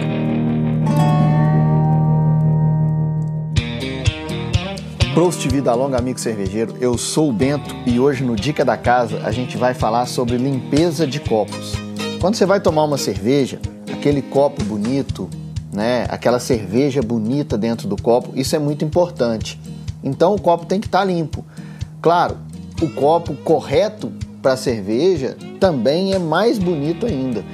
Mas a limpeza do copo é primordial, independente do copo que você estiver usando. Então, copo guardado ele vai empoeirar. Quando você puser a cerveja ali, às vezes você não vê, ela muda. Cuidado com gordura, ela acaba com a espuma da cerveja, assim como o detergente. Então, quando for lavar o copo, lava bem. E eu ainda sugiro que você tenha uma esponja que não tenha aquela parte muito grossa para lavar seus copos. Tem uma esponja só para lavar seu copo de cerveja. É uma coisa simples e fácil. Então você vai ter um cuidado maior. Você tira o copo do, do, armário, passa uma água, lava, põe a sua cerveja ali, você vai ver que é outra coisa.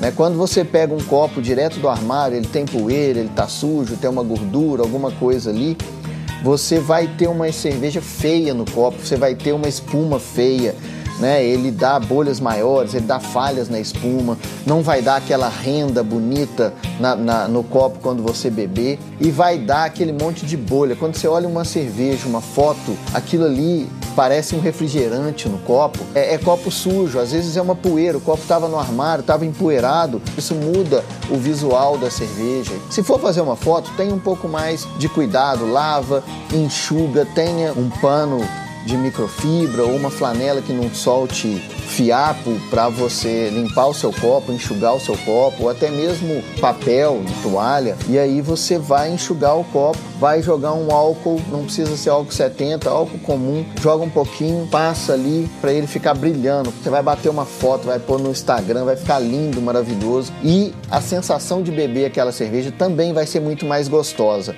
Tenha cuidado com o seu copo, não seja um cervejeiro desleixado e beba sua cerveja felizão, bonita, naquele copo maravilhoso, mesmo que seja um copo lagoinha, mesmo que seja um copo de requeijão. Se ele tá bonito, a cerveja tá bonita ali dentro.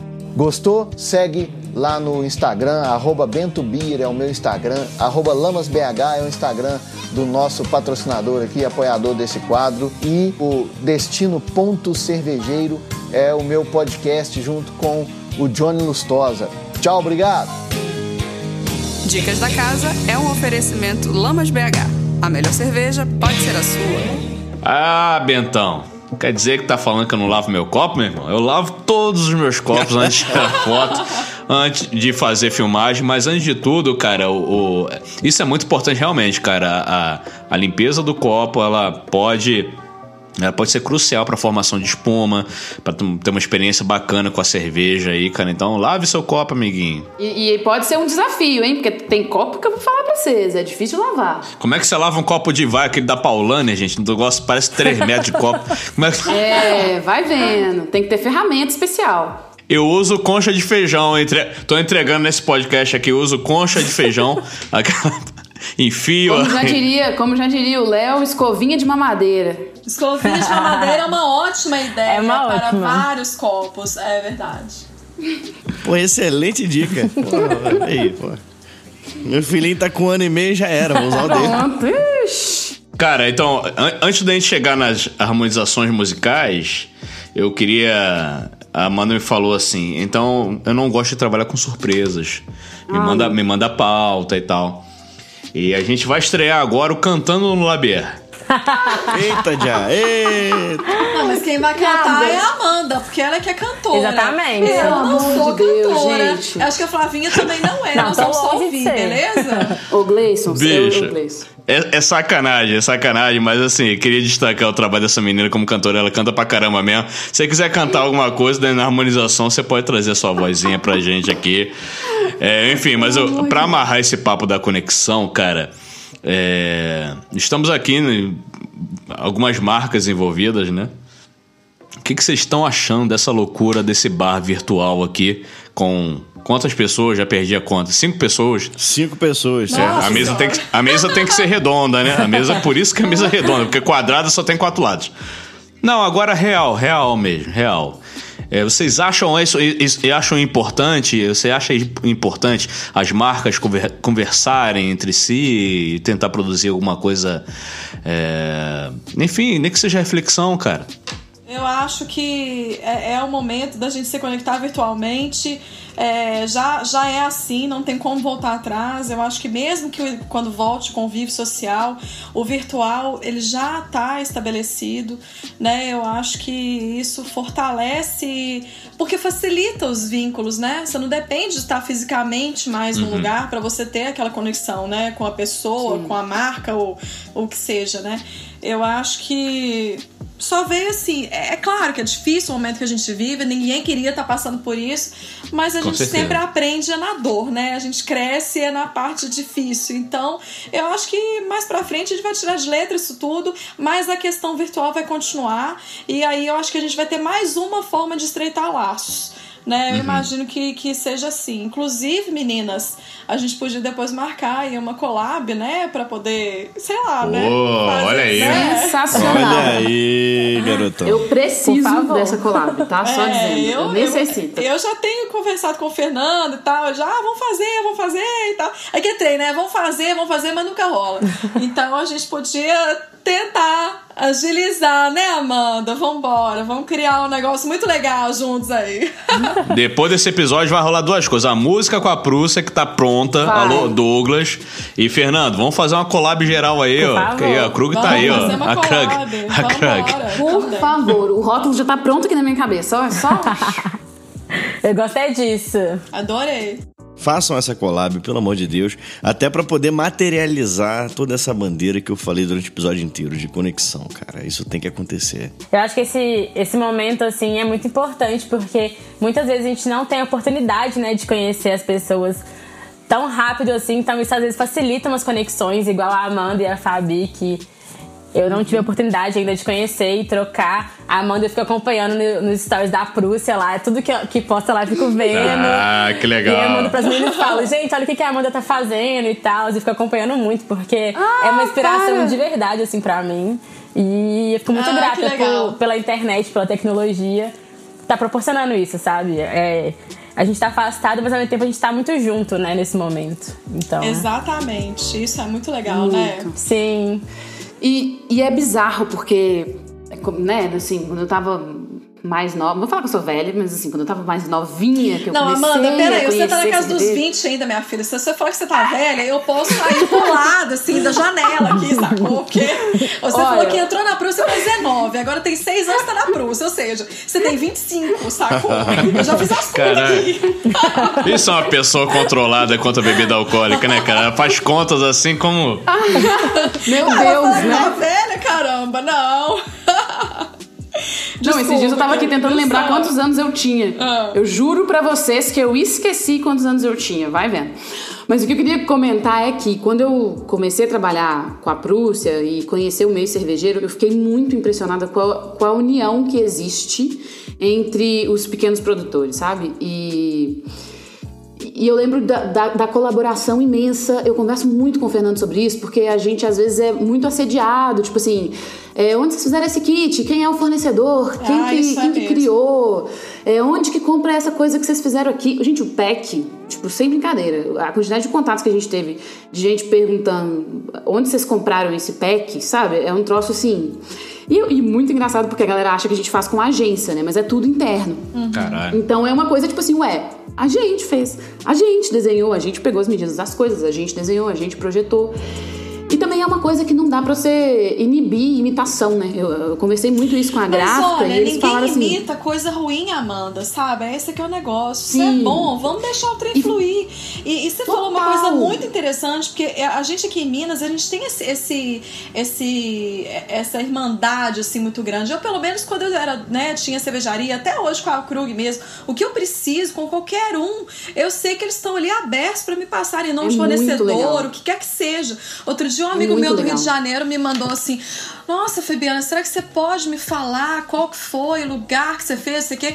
Eu falei, oh, claro. Ele, não, não, mas é porque tem gente que não gosta de falar. Eu falei, ah, pelo amor de Deus, se a pessoa não gosta de falar, sabe, uma hora alguém vai descobrir. Não, não tem como você guardar Exato, informação pra você, tem isso. entendeu? É muito mais legal Não você compartilhar, porque é uma coisa que você tá fazendo. Primeiro, a ideia não é só sua. Você- a ideia tá Uhum. no ar. Você teve a feliz. é, é, é, você pode ter feito a primeira vez ali, mas acontece que aquilo ali tá no ar, tá todo mundo É do podendo. mundo, né? É, é, é domínio público, sacou? E aí ele tá assim, não, mas é que tem gente que não gosta. Eu falei, ah, numa boa, numa boa. Eu não amarro informação, não amarro informação de receita, não amarro informação de, de método de produção, não amarro informação de fornecedor. Porque eu acho que a gente tem mais é que se ajudar, sabe? Poxa, né? Cara, e foi exatamente isso que aconteceu. Tipo, quando eu tive essa conversa com o Fernando, ele virou pra mim e falou assim: Amanda, abre tudo, velho. Fala tudo, pode falar. É. Tipo assim, tranquilo. E aí eu fiz um relatório pro cara. Tipo, olha, esse kit a gente faz nessa gráfica, esse outro kit a gente faz nessa gráfica. Aí chegou um momento que o cara virou pra mim e falou: Você não quer fazer pra mim, não? Tipo assim, você não Ah, quer vir não, pra empresa? não. Eu falei, não, amigo, eu sou casada, me respeita, pelo amor de Deus. Não, não, não, não. Ô, gente, vocês lembram Muito quando bom, abriu o mas Dog? é isso. Vocês lembram quando abriu o Dog e abriu as, as receitas? Sim. Com certeza, velho, com certeza. Temos um projeto, foi um inclusive, tapa de na liberar cara Nilbe da pra geral. sociedade, Sabe? Foi um tapa na cara da sociedade. Tipo assim, É, olha, foi. é assim que a gente faz. Vai fazer. Você vai ser abrir o dog?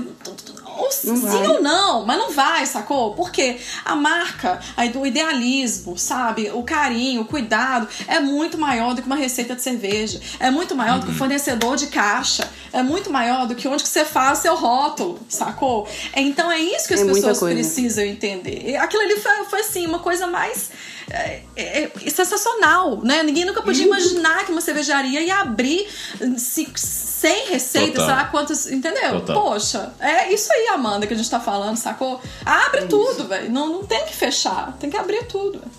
Pra quem, pra quem acompanha o Labia Hopcast no episódio anterior, a gente conversou com o Diegão lá da editora Crater. E a gente relembrou uma, uma história que o Danilo, a gente teve o privilégio de trocar uma ideia e beber com o John Palmer, né?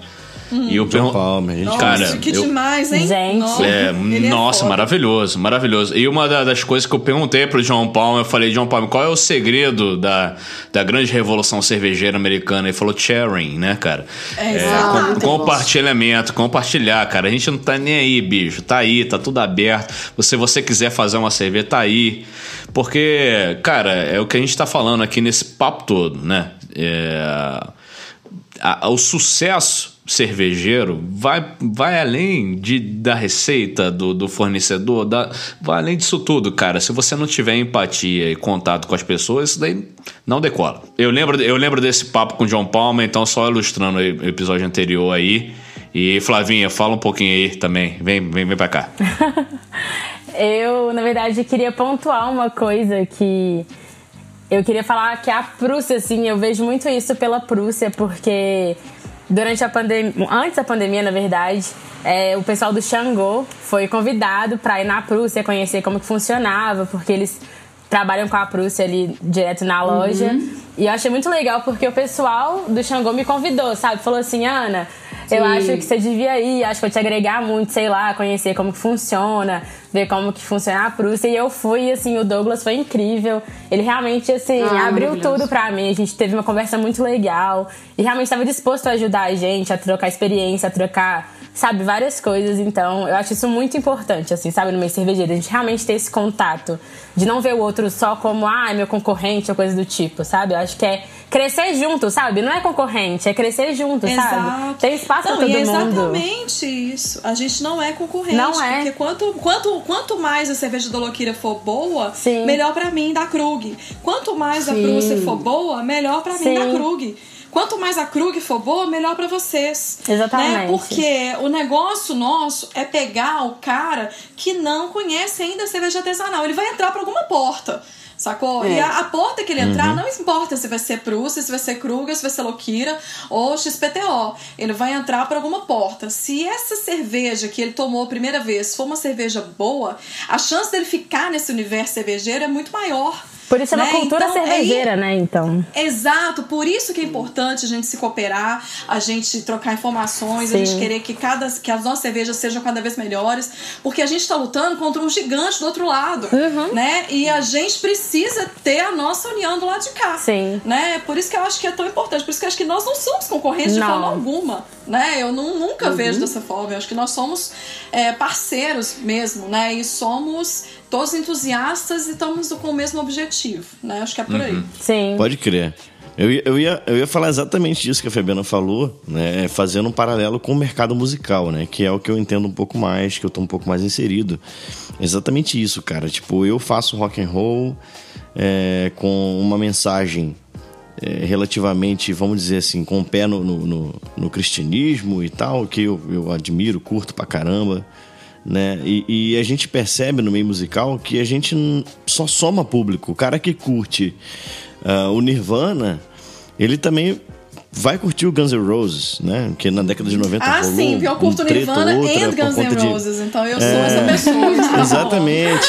Então, cara, e a cerveja, e a cerveja é a mesma coisa. Você vai, porra, eu adoro a Prússia, mas eu também adoro a Krug, cara. Sim, tipo, acabou minha sim. Prússia, eu vou ali na frente mas da onde é eu moro mesmo. aqui, Gleice, moramos em Lagoa é. Santa. É. Tem o um PDV aqui da Krug e a gente vai lá e compra um grau. Levou semana passada tomei uma calúnia maravilhosa. Ah, calúnia é receita então minha. é isso, cara.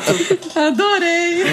A gente mora em frente à, à Fonte Delivery aqui. Fica um abraço de novo para esses meninos abraço. maravilhosos da fonte. Ah, Muito bom. A Graule Station aqui em Lagoa Nos abastecem Santa. aqui maravilhosamente. Que bom. Cara, é, bicho. Cara, ô, ô, Danilo, você, você falou um bagulho muito louco, cara. Me lembrou aqui. Por isso que eu, às vezes, fico away e volto meio emocionado. O Ratos de Porão. Mano, o, não. inglês é muito bom. Pelo amor de Ratos Deus, gente. Porão. Ó, Ratos de Porão. É, Ratos do Porão tem um disco chamado Feijoada Brasil. Cara, o, o, o que esse disco é importante e a galera não tá ligada é, é, é gigante. Por quê? Qual o nome do disco? Feijoada Brasil. O Brasil é uma feijoada. O que, que tem na feijoada? Cara, tem tudo na feijoada. Tem Sim. tudo, cara. Tem tudo na feijoada. Tem rabinho de porco, orelha de porco. Meu irmão, é uma loucura. Então, o, o, o que que acontece no Brasil? O Brasil é uma feijoada, cara. Então, não interessa se você vai começar comendo a feijoada pelo feijão, pelo rabinho do porco, pela orelha do porco, pelo pé do porco. O que importa é a feijoada. É um momento de congregação, de trocar ideia, de, de tomar uma, tomar uma pinguinha. Então, isso, isso para cerveja artesanal é, é muito interessante a gente fazer esse paralelo completamente alucinado que é, é que é a feijoada. Alucinado. completamente alucinado. Porque, Maravilhoso, cara, porque é isso, não, né? Cerveja é, é isso. Velho, é cerveja é isso. Exatamente. Cerveja é isso. Então não interessa, velho, se você vai começar bebendo Krug, se você vai começar bebendo Antártico Original, Brahma Duplo Malte, não interessa, velho. O importante é você ter grandes momentos seja sozinho, com a sua família, com seus amigos, ponto. O que, o que em relação à cerveja mainstream, a cerveja artesanal ainda não tem no Brasil nesse recorte. Tempo, cara, porque a gente precisa de tempo para criar memórias afetivas. Então a gente não tem ainda, a gente não tem Não ainda. tem tempo de estrada suficiente. É, a gente não tem exatamente, tempo é. de estrada suficiente aham. para agregar às marcas de artesanais memória afetiva, que é isso que importa, cara. É quando você pega uma foto velha, aí você Uhum. olha pro lado, aí tem um engradado, aí tem um engradado de quê? De Krug, É, entendeu? exatamente. Daqui a pouco vai ter uma German Pils verdinha lá, gente. Essa verdinha tá maravilhosa, viu? Não é porque é minha, não, mas. É, velho. Não, e detalhe. Vale dizer que a não. Primeira cerveja artesanal que eu tomei foi Krug, uma Ah. Golden Ale. Eu ficava apaixonada, eu tava na faculdade, zerada de grana. E eu e meus amigos, a gente juntava. Tinha um amigo especial que a gente falava: não, hoje a gente vai comprar aquela. E aí a gente não vai tomar nenhuma outra porque não vai sobrar dinheiro, mas a gente vai comprar aquela e a gente vai tomar ela. Vamos comprar duas. E, e, enfim, hoje, inclusive, democratizou muito, né, gente? Ficou, ficou mais acessível. Nessa época eu tava pagando 30 reais na Golden Ale. Então, tipo. Não, sim, não. democratizou muito. Diminuiu demais, com certeza. E aí eu lembro demais da gente assim, não, hoje a gente vai tomar aquela. E foi a primeira cerveja artesanal que eu tomei. Ah, que delícia, Amanda. Adorei saber. Adorei. E só pra ilustrar, tô tomando a, a, a German Pils da Krug no bico aqui, porque É, eu quebrei meu beleza. copo. Acabei de... Mas o Gleison tá Cara, maravilhoso, que ce- não tá? Não, essa, essa sério, cerveja tá animal. Ó, prim- pra começar, o rótulo dela eu que desenvolvi, então já por aí já começa muito bem, né? Olha, Oh. essa Fabiana Designer. É. Não, foi assim. Eu, eu tive a ideia, eu falei, cara, o pessoal do, com o pessoal da arte, né, do marketing, eu quero uma cerveja que pareça que quando a pessoa veja, parece que ela já existe há muito tempo. E eu coloquei as diretrizes e tal, que era uma âncora, né? Enfim. É, pois é, e aí deu super certo. A receita, na verdade, é da família do Hervig, né? Que é o, o nosso CEO lá, que é o fundador da Krug. É do pai dele, criou, criada em 1958. Foi a primeira Pilsen é, alemã é, vendida na Áustria, né? A, Pilsen- a primeira Pilsen com o estilo, né? Versão alemã. E, e quando o Hef começou a Krug aqui no Belvedere, a ideia era já trazer de cara essa cerveja. Só que a gente, o povo aqui ainda não estava preparado para esse nível de amargor, né, tava, Gleison? né? Você tá entendendo que esse amargor com aqui é um amargor Igual de a respeito. Bohemia Pils da, da Prússia, né, velho? É, é um Uma amargor também. é. De respeito ali. Então, demorou um tempo e agora, quando a gente resolveu realmente lançar essa cerveja e ela pegou maior força agora com a garrafa verde, é, ela tá realmente sendo uma Pilsen que a gente tá. A- a- o nosso mote dela, né? Assim, o, o slogan que a gente tá usando é. É Pilsen, a verdadeira Pilsen, né? É aquela essência da Pilsen tradicional, alemã, amarga, é, de corpo leve e final seco, né? É, que é a drinkability Pô, do caralho. E, e puxando, retomando o gancho aqui com a Amanda, cara, é- é- só pra ilustrar, essa, essa- a German Pils da Krug é animal, mesmo, mesmo. Ah, ponto. que bom. Que Obrigada. cerveja foda. E a Amanda postou um negócio um tempo atrás, cara, que a, a dificuldade de se produzir a Bohemia Pilsner, né, cara? Como, Ah, como, como é custoso pra publicação. marca fazer. Eu queria que você pontuasse rapidamente um pouco de, desse rolê. É, a gente deu um apelido pra ela aqui, que ela é a cerveja, ela é a cerveja mais difícil da Prússia. E é engraçado porque ela sempre foi a minha cerveja preferida. Quando a gente fez essa cerveja, eu apaixonei de cara. E, inclusive, é... Ah, enfim, não, deixa pra lá. Depois eu, depois eu faço esse, esse. É, bom, mas aí a Boêmia, o que, que acontece? Ela é uma injustiçada. É, ela é a cerveja que quase dá prejuízo, por quê? Ela é uma cerveja muito cara de fazer, a gente se apegou muito a ela, a gente acabou o- usando muito lúpulo, os lúpulos são muito caros, os que vão nessa cerveja. E ela é a cerveja que quase dá prejuízo, porque ela não- na ponta ela não tem tanto valor. Então, ela é aquele negócio que a gente não tira do, não tira do portfólio nem a pau, sabe? Mas não é a melhor cerveja pra ser vendida. Mas assim, sou completamente apaixonada, então é ela, que quase dá prejuízo. É uma cerveja maravilhosa, eu conheço. E eu acho que é isso mesmo. As pessoas faltam ainda, sabe, Amanda? A gente chega lá. Nós estamos tentando aí, gente chega. sabe, trabalho de formiguinha ali com, com a German Pills. E realmente, assim, nós estamos batendo de frente. Não tá fácil. Mas eu acho que a, a Krug tem uma vantagem enorme por a gente ter realmente um volume de produção ali que tá no nível bacana, mas ainda assim é uma cerveja também que não dá dinheiro, a gente tá meio que trocando cebola ali, porque a gente quer que Sim. ela emplaque, você sabe como que é isso, mas é, eu acho que o legal é isso, sabe? A gente conseguir chegar na pessoa que vai pegar uma cerveja de entrada, como a Bohemian Pills, né, como a German Pills, e, e adotar aquilo ali pra si, né? Como, Sim. poxa, a cerveja artesanal também é leve, a cerveja artesanal também é ali uma cerveja que dá pra ser bebida em quantidade, e não é só IPA, né? Enfim, são cervejas Sim. mais, mais complexas. Quantidade a gente então- usa muito por aqui, quantidade, com certeza. é, quantidade a cerveja gente usa, né, a gente gente? usa quantidade IPA também, né? Mas enfim, a gente É. tá falando aqui. Uma- É. E é engraçado, porque é tão diverso que tem cerveja pra todo mundo. Quando alguém vira pra mim e fala, eu não gosto de cerveja, eu já olho, tipo assim. Sabe de nada, você. É, tipo, coitado, vem não cá, então. sabe que eu digo. Deixa eu te mostrar essa, essa e essa, e aí você me fala se você É. não gosta mesmo. É. E Exatamente. Flavinha, na louqueira, como é que estão os rótulos da louqueira aí, cara? Vai, vai aparecer uma Bohemia Pilsner também na louqueira? Como que tá? Então, a gente tá pra. Agora não, né, Flavinha? Então, Agora não vai ter, não. Mas a gente tá pra lançar aí a nossa Pilsen, que vai ser a próxima a ser lançada, realmente. Uou, maravilhoso. E a gente tá fazendo uns testes aí. A gente fez uma IPA é, usando lúpulos belgas, então uma Belgian IPA.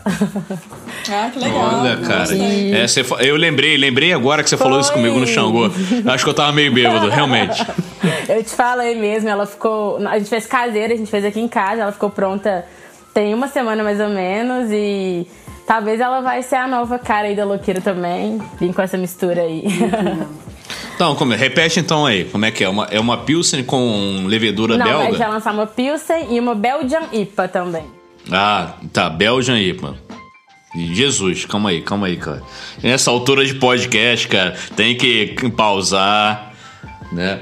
Mas que legal, É. cara. Pô, é ousadia, né, Sim. cara? Ousadia. Vai chamar em casa? Não, não, o nome ainda é surpresa. Tá Porra, vendo? legal. Todo mundo tem segredo, gente. É, todo mundo tem segredo. Quem, quem, qual, qual o favorito de você no Big Brother, né, cara? Ih, meu Deus. Meu Deus. Meu Deus. Eu fiquei pensando se a gente ia parar no Big Brother, sabia? Não, não, não, não, não, não. É só, só, só um pontinho. É só um Ai, eu pontinho. não vou poder participar porque eu não vejo Big Brother, a gente se desculpa, É, não nem é quem só- que é ninguém. É só pra encher o saco meu. Danielão, puxa aí a harmonização. que- Cara, antes de falar de harmonização, harmonização musical, eu queria só. Porra, Gleice, você falou um negócio muito legal, muito poético, deu vontade de escrever uma música. Que é sobre o ingrediente tempo, cara. Ô, legal. O, é, o mercado cervejeiro artesanal, a cultura cervejeira artesanal, ela precisa desse ingrediente que é o tempo. Ou seja, vai acontecer. A gente precisa de tempo e persistência para que se popularize, que as pessoas deem o devido valor que tem. A gente sabe que tem. Mas então, vamos falar de coisa boa que é a harmonização musical. Então, meninos, queria que vocês, citassem, né? Ah, principalmente através das memórias afetivas, que é também muito importante, um dos ingredientes mais importantes para se fixar né? Os sabores, os aromas, enfim, coisas que a gente falou lá com o Beto Barreto também, naquele episódio maravilhoso.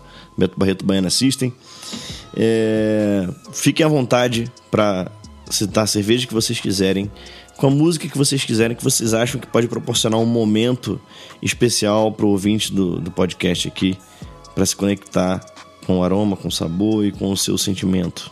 Vem, Gente, Amanda, Amanda, Amanda, vou Amanda. Puxar, eu vou puxar essa, porque eu vou falar pra vocês. Que essa música, ela me dá um alívio, sabe? Ela me dá.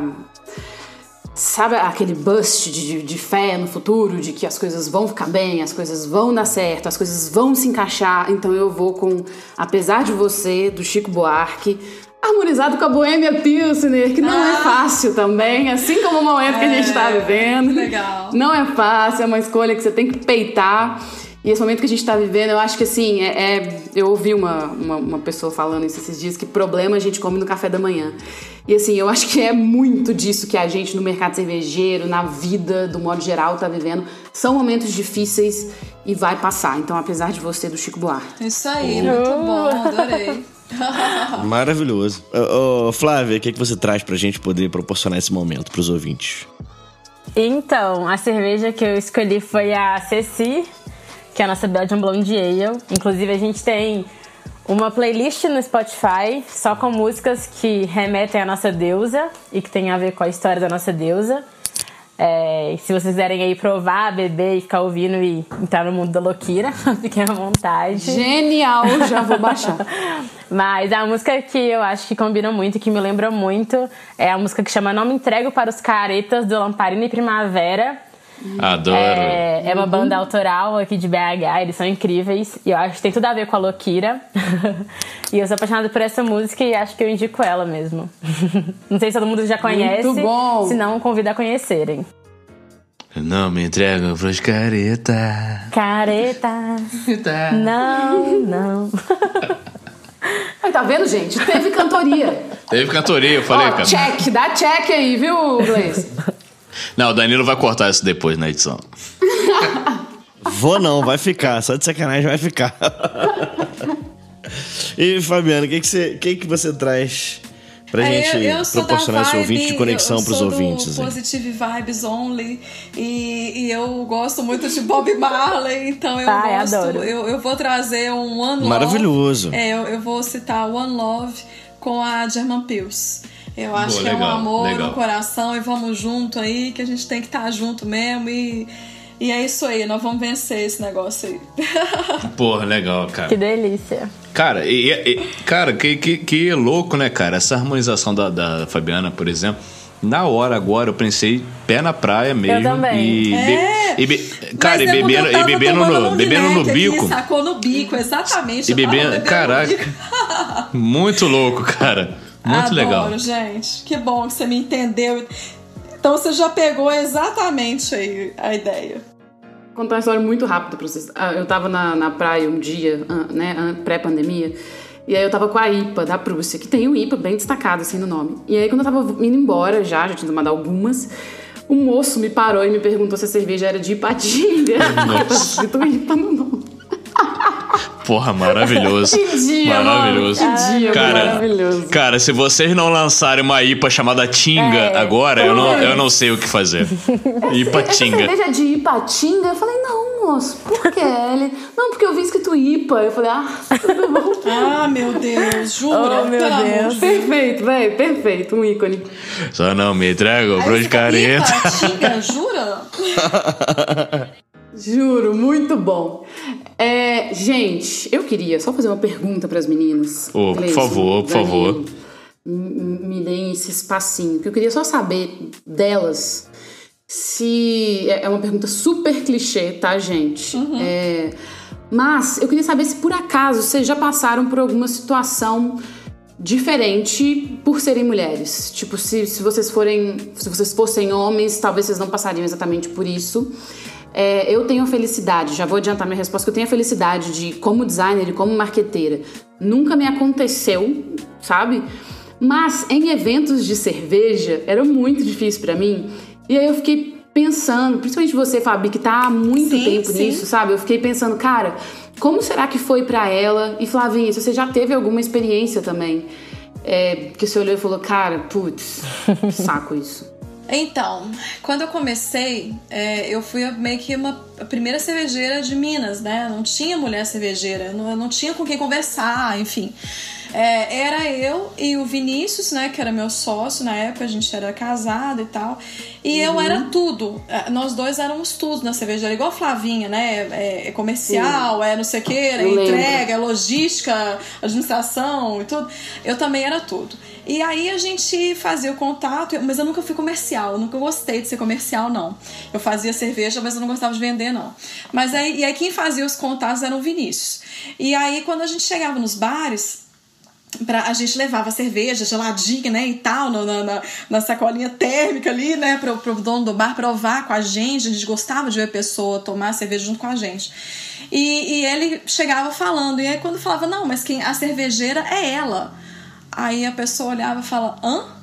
Tipo assim, as pessoas, o que eu sentia era que as pessoas não entendiam como que uma mulher, eu tinha cara de menina, né? Como que uma menina podia fazer cerveja e tal. Então, assim, é, eu tive que vencer. Eu, eu não sofri, eu não digo que eu sofri preconceito, Porque, na verdade, na real, eu não senti isso, na, na, preconceito por ser mulher. O que eu senti foi uma curiosidade das pessoas e, e, talvez uma, uma dúvida de assim, pô, será que essa menina aí sabe fazer cerveja? Isso, para mim, eu não encarava como preconceito, eu encarava como uma curiosidade natural das pessoas. Poxa, é diferente ver uma mulher fazer cerveja, uma mulher nova fazer cerveja, a cerveja é boa e tal. Uhum. Então, assim, como eu tinha um produto para mostrar Logo, é, a, a, comunidade cervejeira toda me abraçou, né? Assim, eu tive esse, essa, essa união muito, eu, eu assim, me senti muito forte pela, por ser abraçada pelo pessoal da, da do, do meio cervejeiro.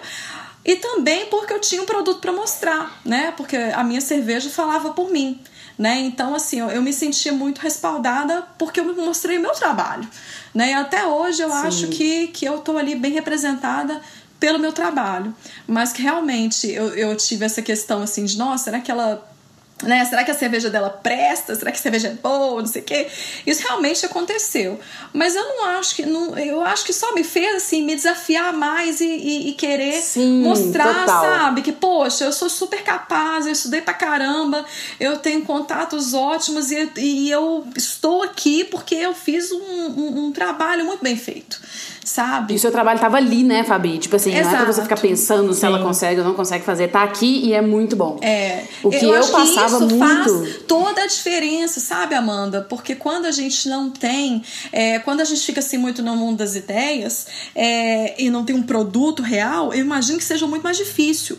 Então, por isso que Sim. quando as pessoas perguntam ah, negócio de preconceito, eu, eu não tive assim tanto. Porque o meu produto, a minha cerveja falava por mim. Então eu tinha um, um respaldo ali. Uhum. Entende? É, eu acho que é muito Total. isso.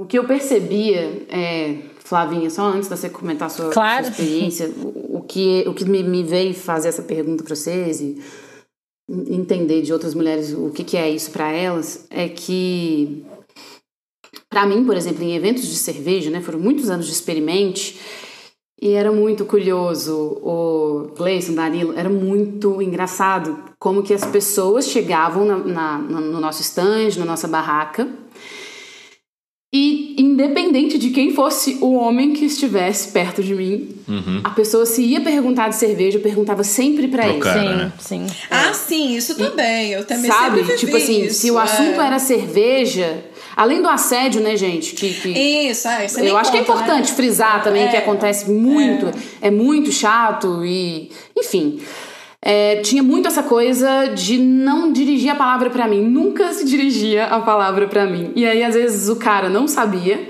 Às vezes a pessoa que estava do meu lado não sabia e virava para mim com aquela cara de tipo assim: ai meu Deus, eu não sei responder essa pergunta. Era isso o tempo inteiro, era muito engraçado. eu entendo. Eu entendo, né?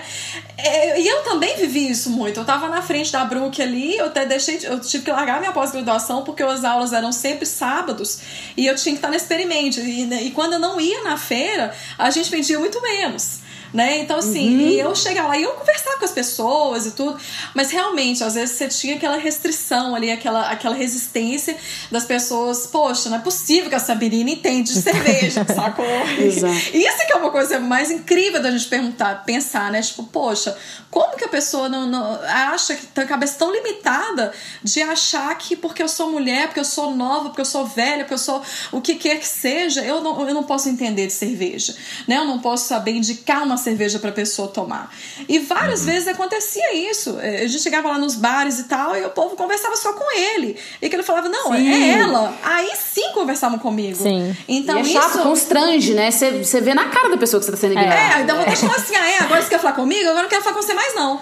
Né? Tipo assim, é muito isso. Eu tava aqui, você não me deu ouvido. Mas enfim, ok, eu, eu levo na, na, na, na boa por causa da curiosidade, por causa do inusitado e tal. E, e, logo, e também porque, como eu entrei muito cedo né, nessa questão de cerveja artesanal e eu fiquei conhecida muito cedo também, eu acho que as pessoas já estavam meio que acostumadas comigo ali, né? Então, assim, uhum. para você, né, Sim. Amanda, que não era a pessoa cervejeira, né, igual eu era, por uhum. exemplo, eu imagino que seria, seria muito mais difícil, né? Igual eu uhum. vejo hoje para a pessoa que é sommelier, por exemplo, as mulheres sommeliers, né?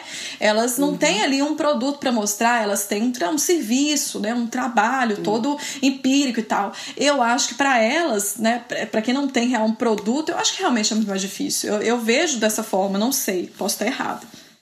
É, eu queria, inclusive, pontuar, assim, porque eu já passei também por duas histórias parecidas. É, o nosso primeiro evento que a gente fez pela Loquira foi um evento incrível em Contagem, que foi um evento que trouxe 40 grafiteiras do Brasil para poderem grafitar em uma parede lá em Contagem. Foram só mulheres. E nesse evento a gente estava lá com a Loquira e a gente colocou só mulheres, assim, pra estar tá lá servindo, apresentando e etc. E tinha um amigo nosso que foi para ajudar. E assim, todas as vezes que chegava alguém, principalmente homens, né, para perguntar sobre a cerveja, perguntavam para ele, assim. Tinham cinco mulheres na uhum. frente e um cara atrás só servindo e, e falavam com ele, ou oh, me fala sobre a cerveja. E ignoravam completamente as pessoas que estavam ali na frente, sabe? E aí ele falava, ah, dona, as donas estão ali na frente, são as duas. E o povo, elas são as donas? Aí, é, elas são as donas. E aí o povo ficava meio assustado, assim. Mas vinham conversar com a gente. É, mas eu acho que foi um, um, primeiro susto, assim, né? De primeiro evento acontecer isso. Então a gente ficou meio assustada, assim.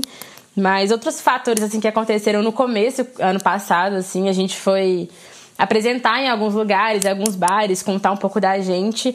E muita gente perguntava, ah, mas quem que é o mestre cervejeiro? Mas quem que, quem que criou a receita? Perguntando sempre se tinha algum, algum homem atrás, sabe? Pra meio que validar o que a gente estava fazendo. Então a gente sentiu isso no começo. É, a gente até pensou, enquanto apresentasse a cerveja, não falasse que era uma cerveja feminina, feita por mulheres, a gente só queria apresentar. Depois Ô, gente... Flavinha, Oi. eu tenho, eu preciso falar, porque eu, eu, eu, já exatamente o que você falou. É, às vezes eu fico pensando se quando eu comecei a Brook, se ela fosse realmente, se eu tivesse divulgado que era o Vinícius, por exemplo, que era o cervejeiro, o quão, o quão mais rápido eu teria subido, entende? Isso é uma coisa que eu me pergunto muito. É, eu acho que realmente tem uma diferença tá? É, não vejo, é, eu só não vejo assim como uma coisa pejorativa nem ruim, porque eu acho que é a natureza do ser humano mas que realmente teria uma diferença, teria. Isso, isso eu tenho claro, assim, na minha cabeça, entendeu? Eu só gostei, assim, eu sou mais assim, enjoy the ride, entendeu? Eu gostei do, do, do, do esquema Sim. e, e mas eu, eu penso assim, se fosse uma coisa estritamente profissional, se não tivesse nenhum sentimento envolvido, Sim. talvez eu, mesmo sendo eu a cervejeira, eu teria colocado que era ele e pronto, acabou, sacou? E a gente pensou isso muitas e... vezes, sabe? Não falar que é. era de mulheres fazendo, só apresentar louqueira e etc. Mas a gente falou, não, Sim. vamos chutar a porta com o que a gente é e é isso, sabe? Pode demorar é. mais, mas a gente vai chegar onde a gente quer, porque tem muita mais coisa envolvida, sabe? Então a gente decidiu. Exatamente. Apresentar uhum. cena. São mulheres apresentando mesmo, fazendo cerveja, e é isso. É Olha, isso eu tô arrancando parabéns. os cabelos, eu tô arrancando os cabelos com a possibilidade da Brooke não ser da Fabi. Fabiana, eu acho que o fato de que era a senhora ali é o que fez toda a diferença, pelo menos para mim, era o que era mais marcante e toda vez que eu via uma coisa linda da Brook, eu olhava eu e falava. Confesso. Um stand lindo, um rótulo lindo, eu olhava e falava: ai, gente, é aquela moça. Ah, vai lindo. ser difícil. Com Mas essa moça mesmo, vai ser complicado. Amanda, é mesmo, sabe? Eu, coloquei toda a minha, minha paixão de vida ali naquele negócio. Pra vocês terem ideia, eu come, quando eu comecei, eu, eu, eu, sou, eu era estilista, né? Eu fazia roupa. No final das ah, contas, pronto. eu tava fazendo. Agora eu desvendei. Então, é. aí eu tava fazendo lingerie. E eu comecei a comprar equipamento cervejeiro vendendo lingerie. E eu falei, caramba, hum. é esse trem que eu quero fazer pro resto da vida. Eu falei com o Vinícius, vambora? Ele falou, beleza. Aí nós botamos nosso dinheiro todo que a gente tinha no negócio. E começamos. E assim, e era realmente a minha vida aquilo ali. E foram cinco anos intensos, assim, é, de muito trabalho e muita dedicação, sabe? Eu acho que é por isso que a gente hoje colhe os frutos, né? Eu, eu tô colhendo com a, com a Krug, né? Ter me chamado e tal. O Vi tomou outro rumo para a vida dele, mas a gente conseguiu, assim, o, o, eu acho que a gente conseguiu atingir o sucesso que a gente queria com a Brook. Pelo menos a questão, assim, de personalidade, né? De trazer os nossos Nossa, valores, né? Para a marca, eu acho que a gente conseguiu atingir sim. E, gente, é, agora falando pra Flavinha, pra Fabi e para todas as mulheres que estão escutando a gente. Todas as vezes, eu pessoalmente, todas as vezes que eu me escondi atrás de um homem porque eu achei que fosse dar mais credibilidade, porque eu achei que, que por alguma insegurança minha, pelas coisas que eu pensava que poderiam pensar, eu me arrependi amargamente no final. Eu sempre tomo uma rasteira da vida, olho e falo, tá vendo? Não precisava disso. Então, gente, é dar a cara a tapa mesmo, do jeitinho que a gente tá fazendo. Exatamente. E numa Sim. boa, é muito legal ser mulher cervejeira, né? Vamos combinar? Ai, é. É muito legal. Quando eu pensei, não, eu não vou, sou eu que faço a cerveja mesmo, eu não vou deixar pra ele, eu vou deixar pra, pra mim, eu que vou assumir isso, que é Sim. muito legal. E, poxa, é isso aí, é, é enjoy the ride, entendeu? É você escolheu e seja feliz, e é isso aí, vambora. Não, sempre quando a gente volta, né, cara, do, do um- dos insights desse aí, como é que a gente volta a falar depois disso, né, cara? É muita aula, é, cara, é muita aula, cara. Se isso daqui não for um, um boteco virtual, cara, eu não sei mais o que, que é. Porque a sabedoria, a sabedoria do boteco, né, cara, trocação de ideia, com uma cerveja, porra, vocês são maravilhosos. Maravilhosos de verdade, vejo. Então, a escolha que a gente fez aqui pra ilustrar esse papo aqui não poderia ter sido melhor. Ah, que bom. E. Ah, cara, muito, muito legal. Eu falei que eu sou mais emotivo, então, Danilão, sobe o som aí, pede pra, pede pra, pede pro editor subir esses sons aí. Amanhã vai ser outro dia. Amanhã vai ser outro dia. Hoje você é quem manda, falou, tá falado, não tem discussão, não. A minha gente hoje anda falando de lado e olhando pro chão. Viu você que inventou esse estado, inventou de inventar toda a escuridão. Você que inventou o pecado, esqueceu-se de inventar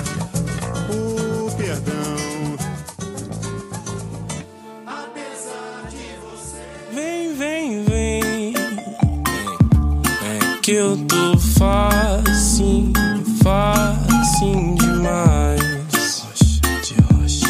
Que eu tô facinho, facinho demais. Mas não me entrego pros caretas, caretas,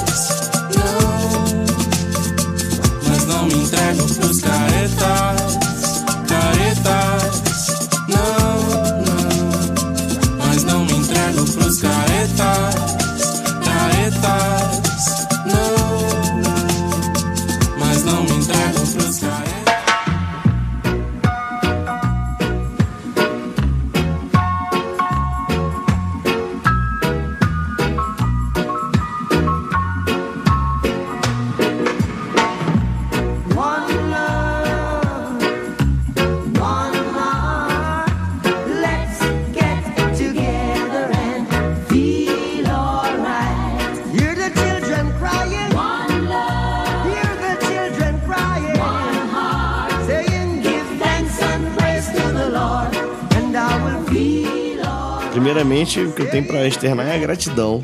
né? Obrigado por vocês despenderem esse tempo de estar aqui trocando essa ideia no podcast. Eu realmente agradeço de coração por compartilharem experiência, é, é, tudo, tudo que vocês já viveram na carreira de vocês.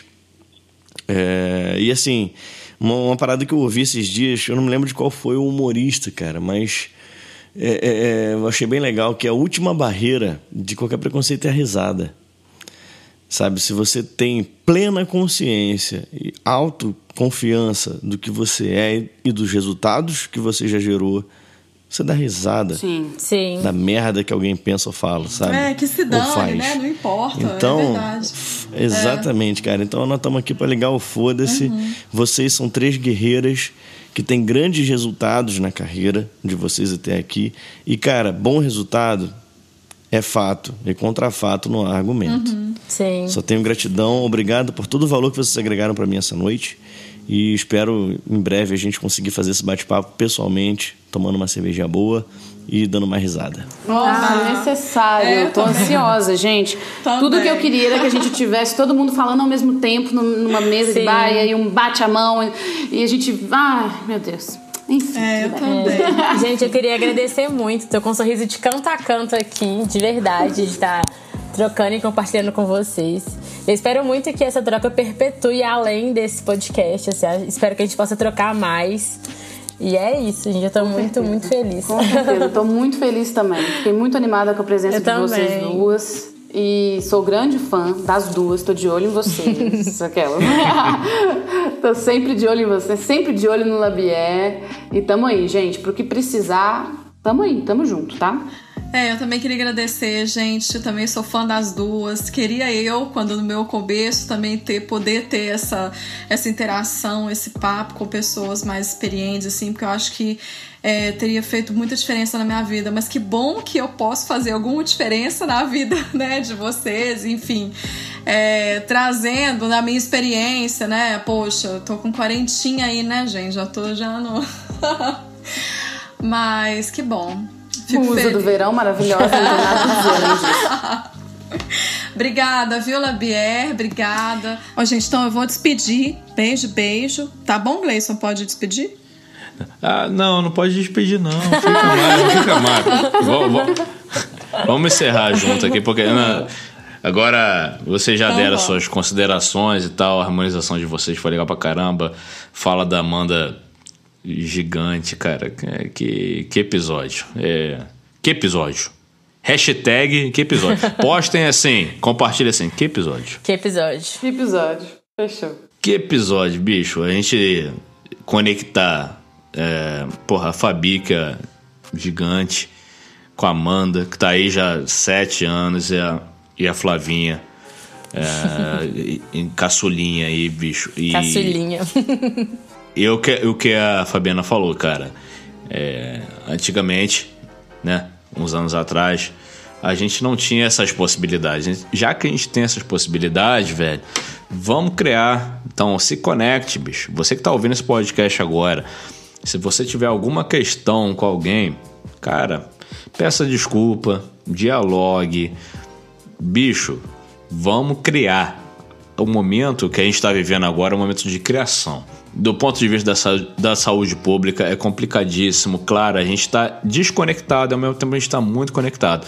Então, se é para se conectar, vamos se conectar, vamos criar valor. O que a gente, tá, o que a gente fez agora nesse podcast foi um puta desafio pra gente aqui. Pra mim e pro Danilo, velho. Um desafio gigante, porque são cinco pessoas aqui com realidades diferentes, com perspectivas diferentes. Três mulheres maravilhosas do meio cervejeiro.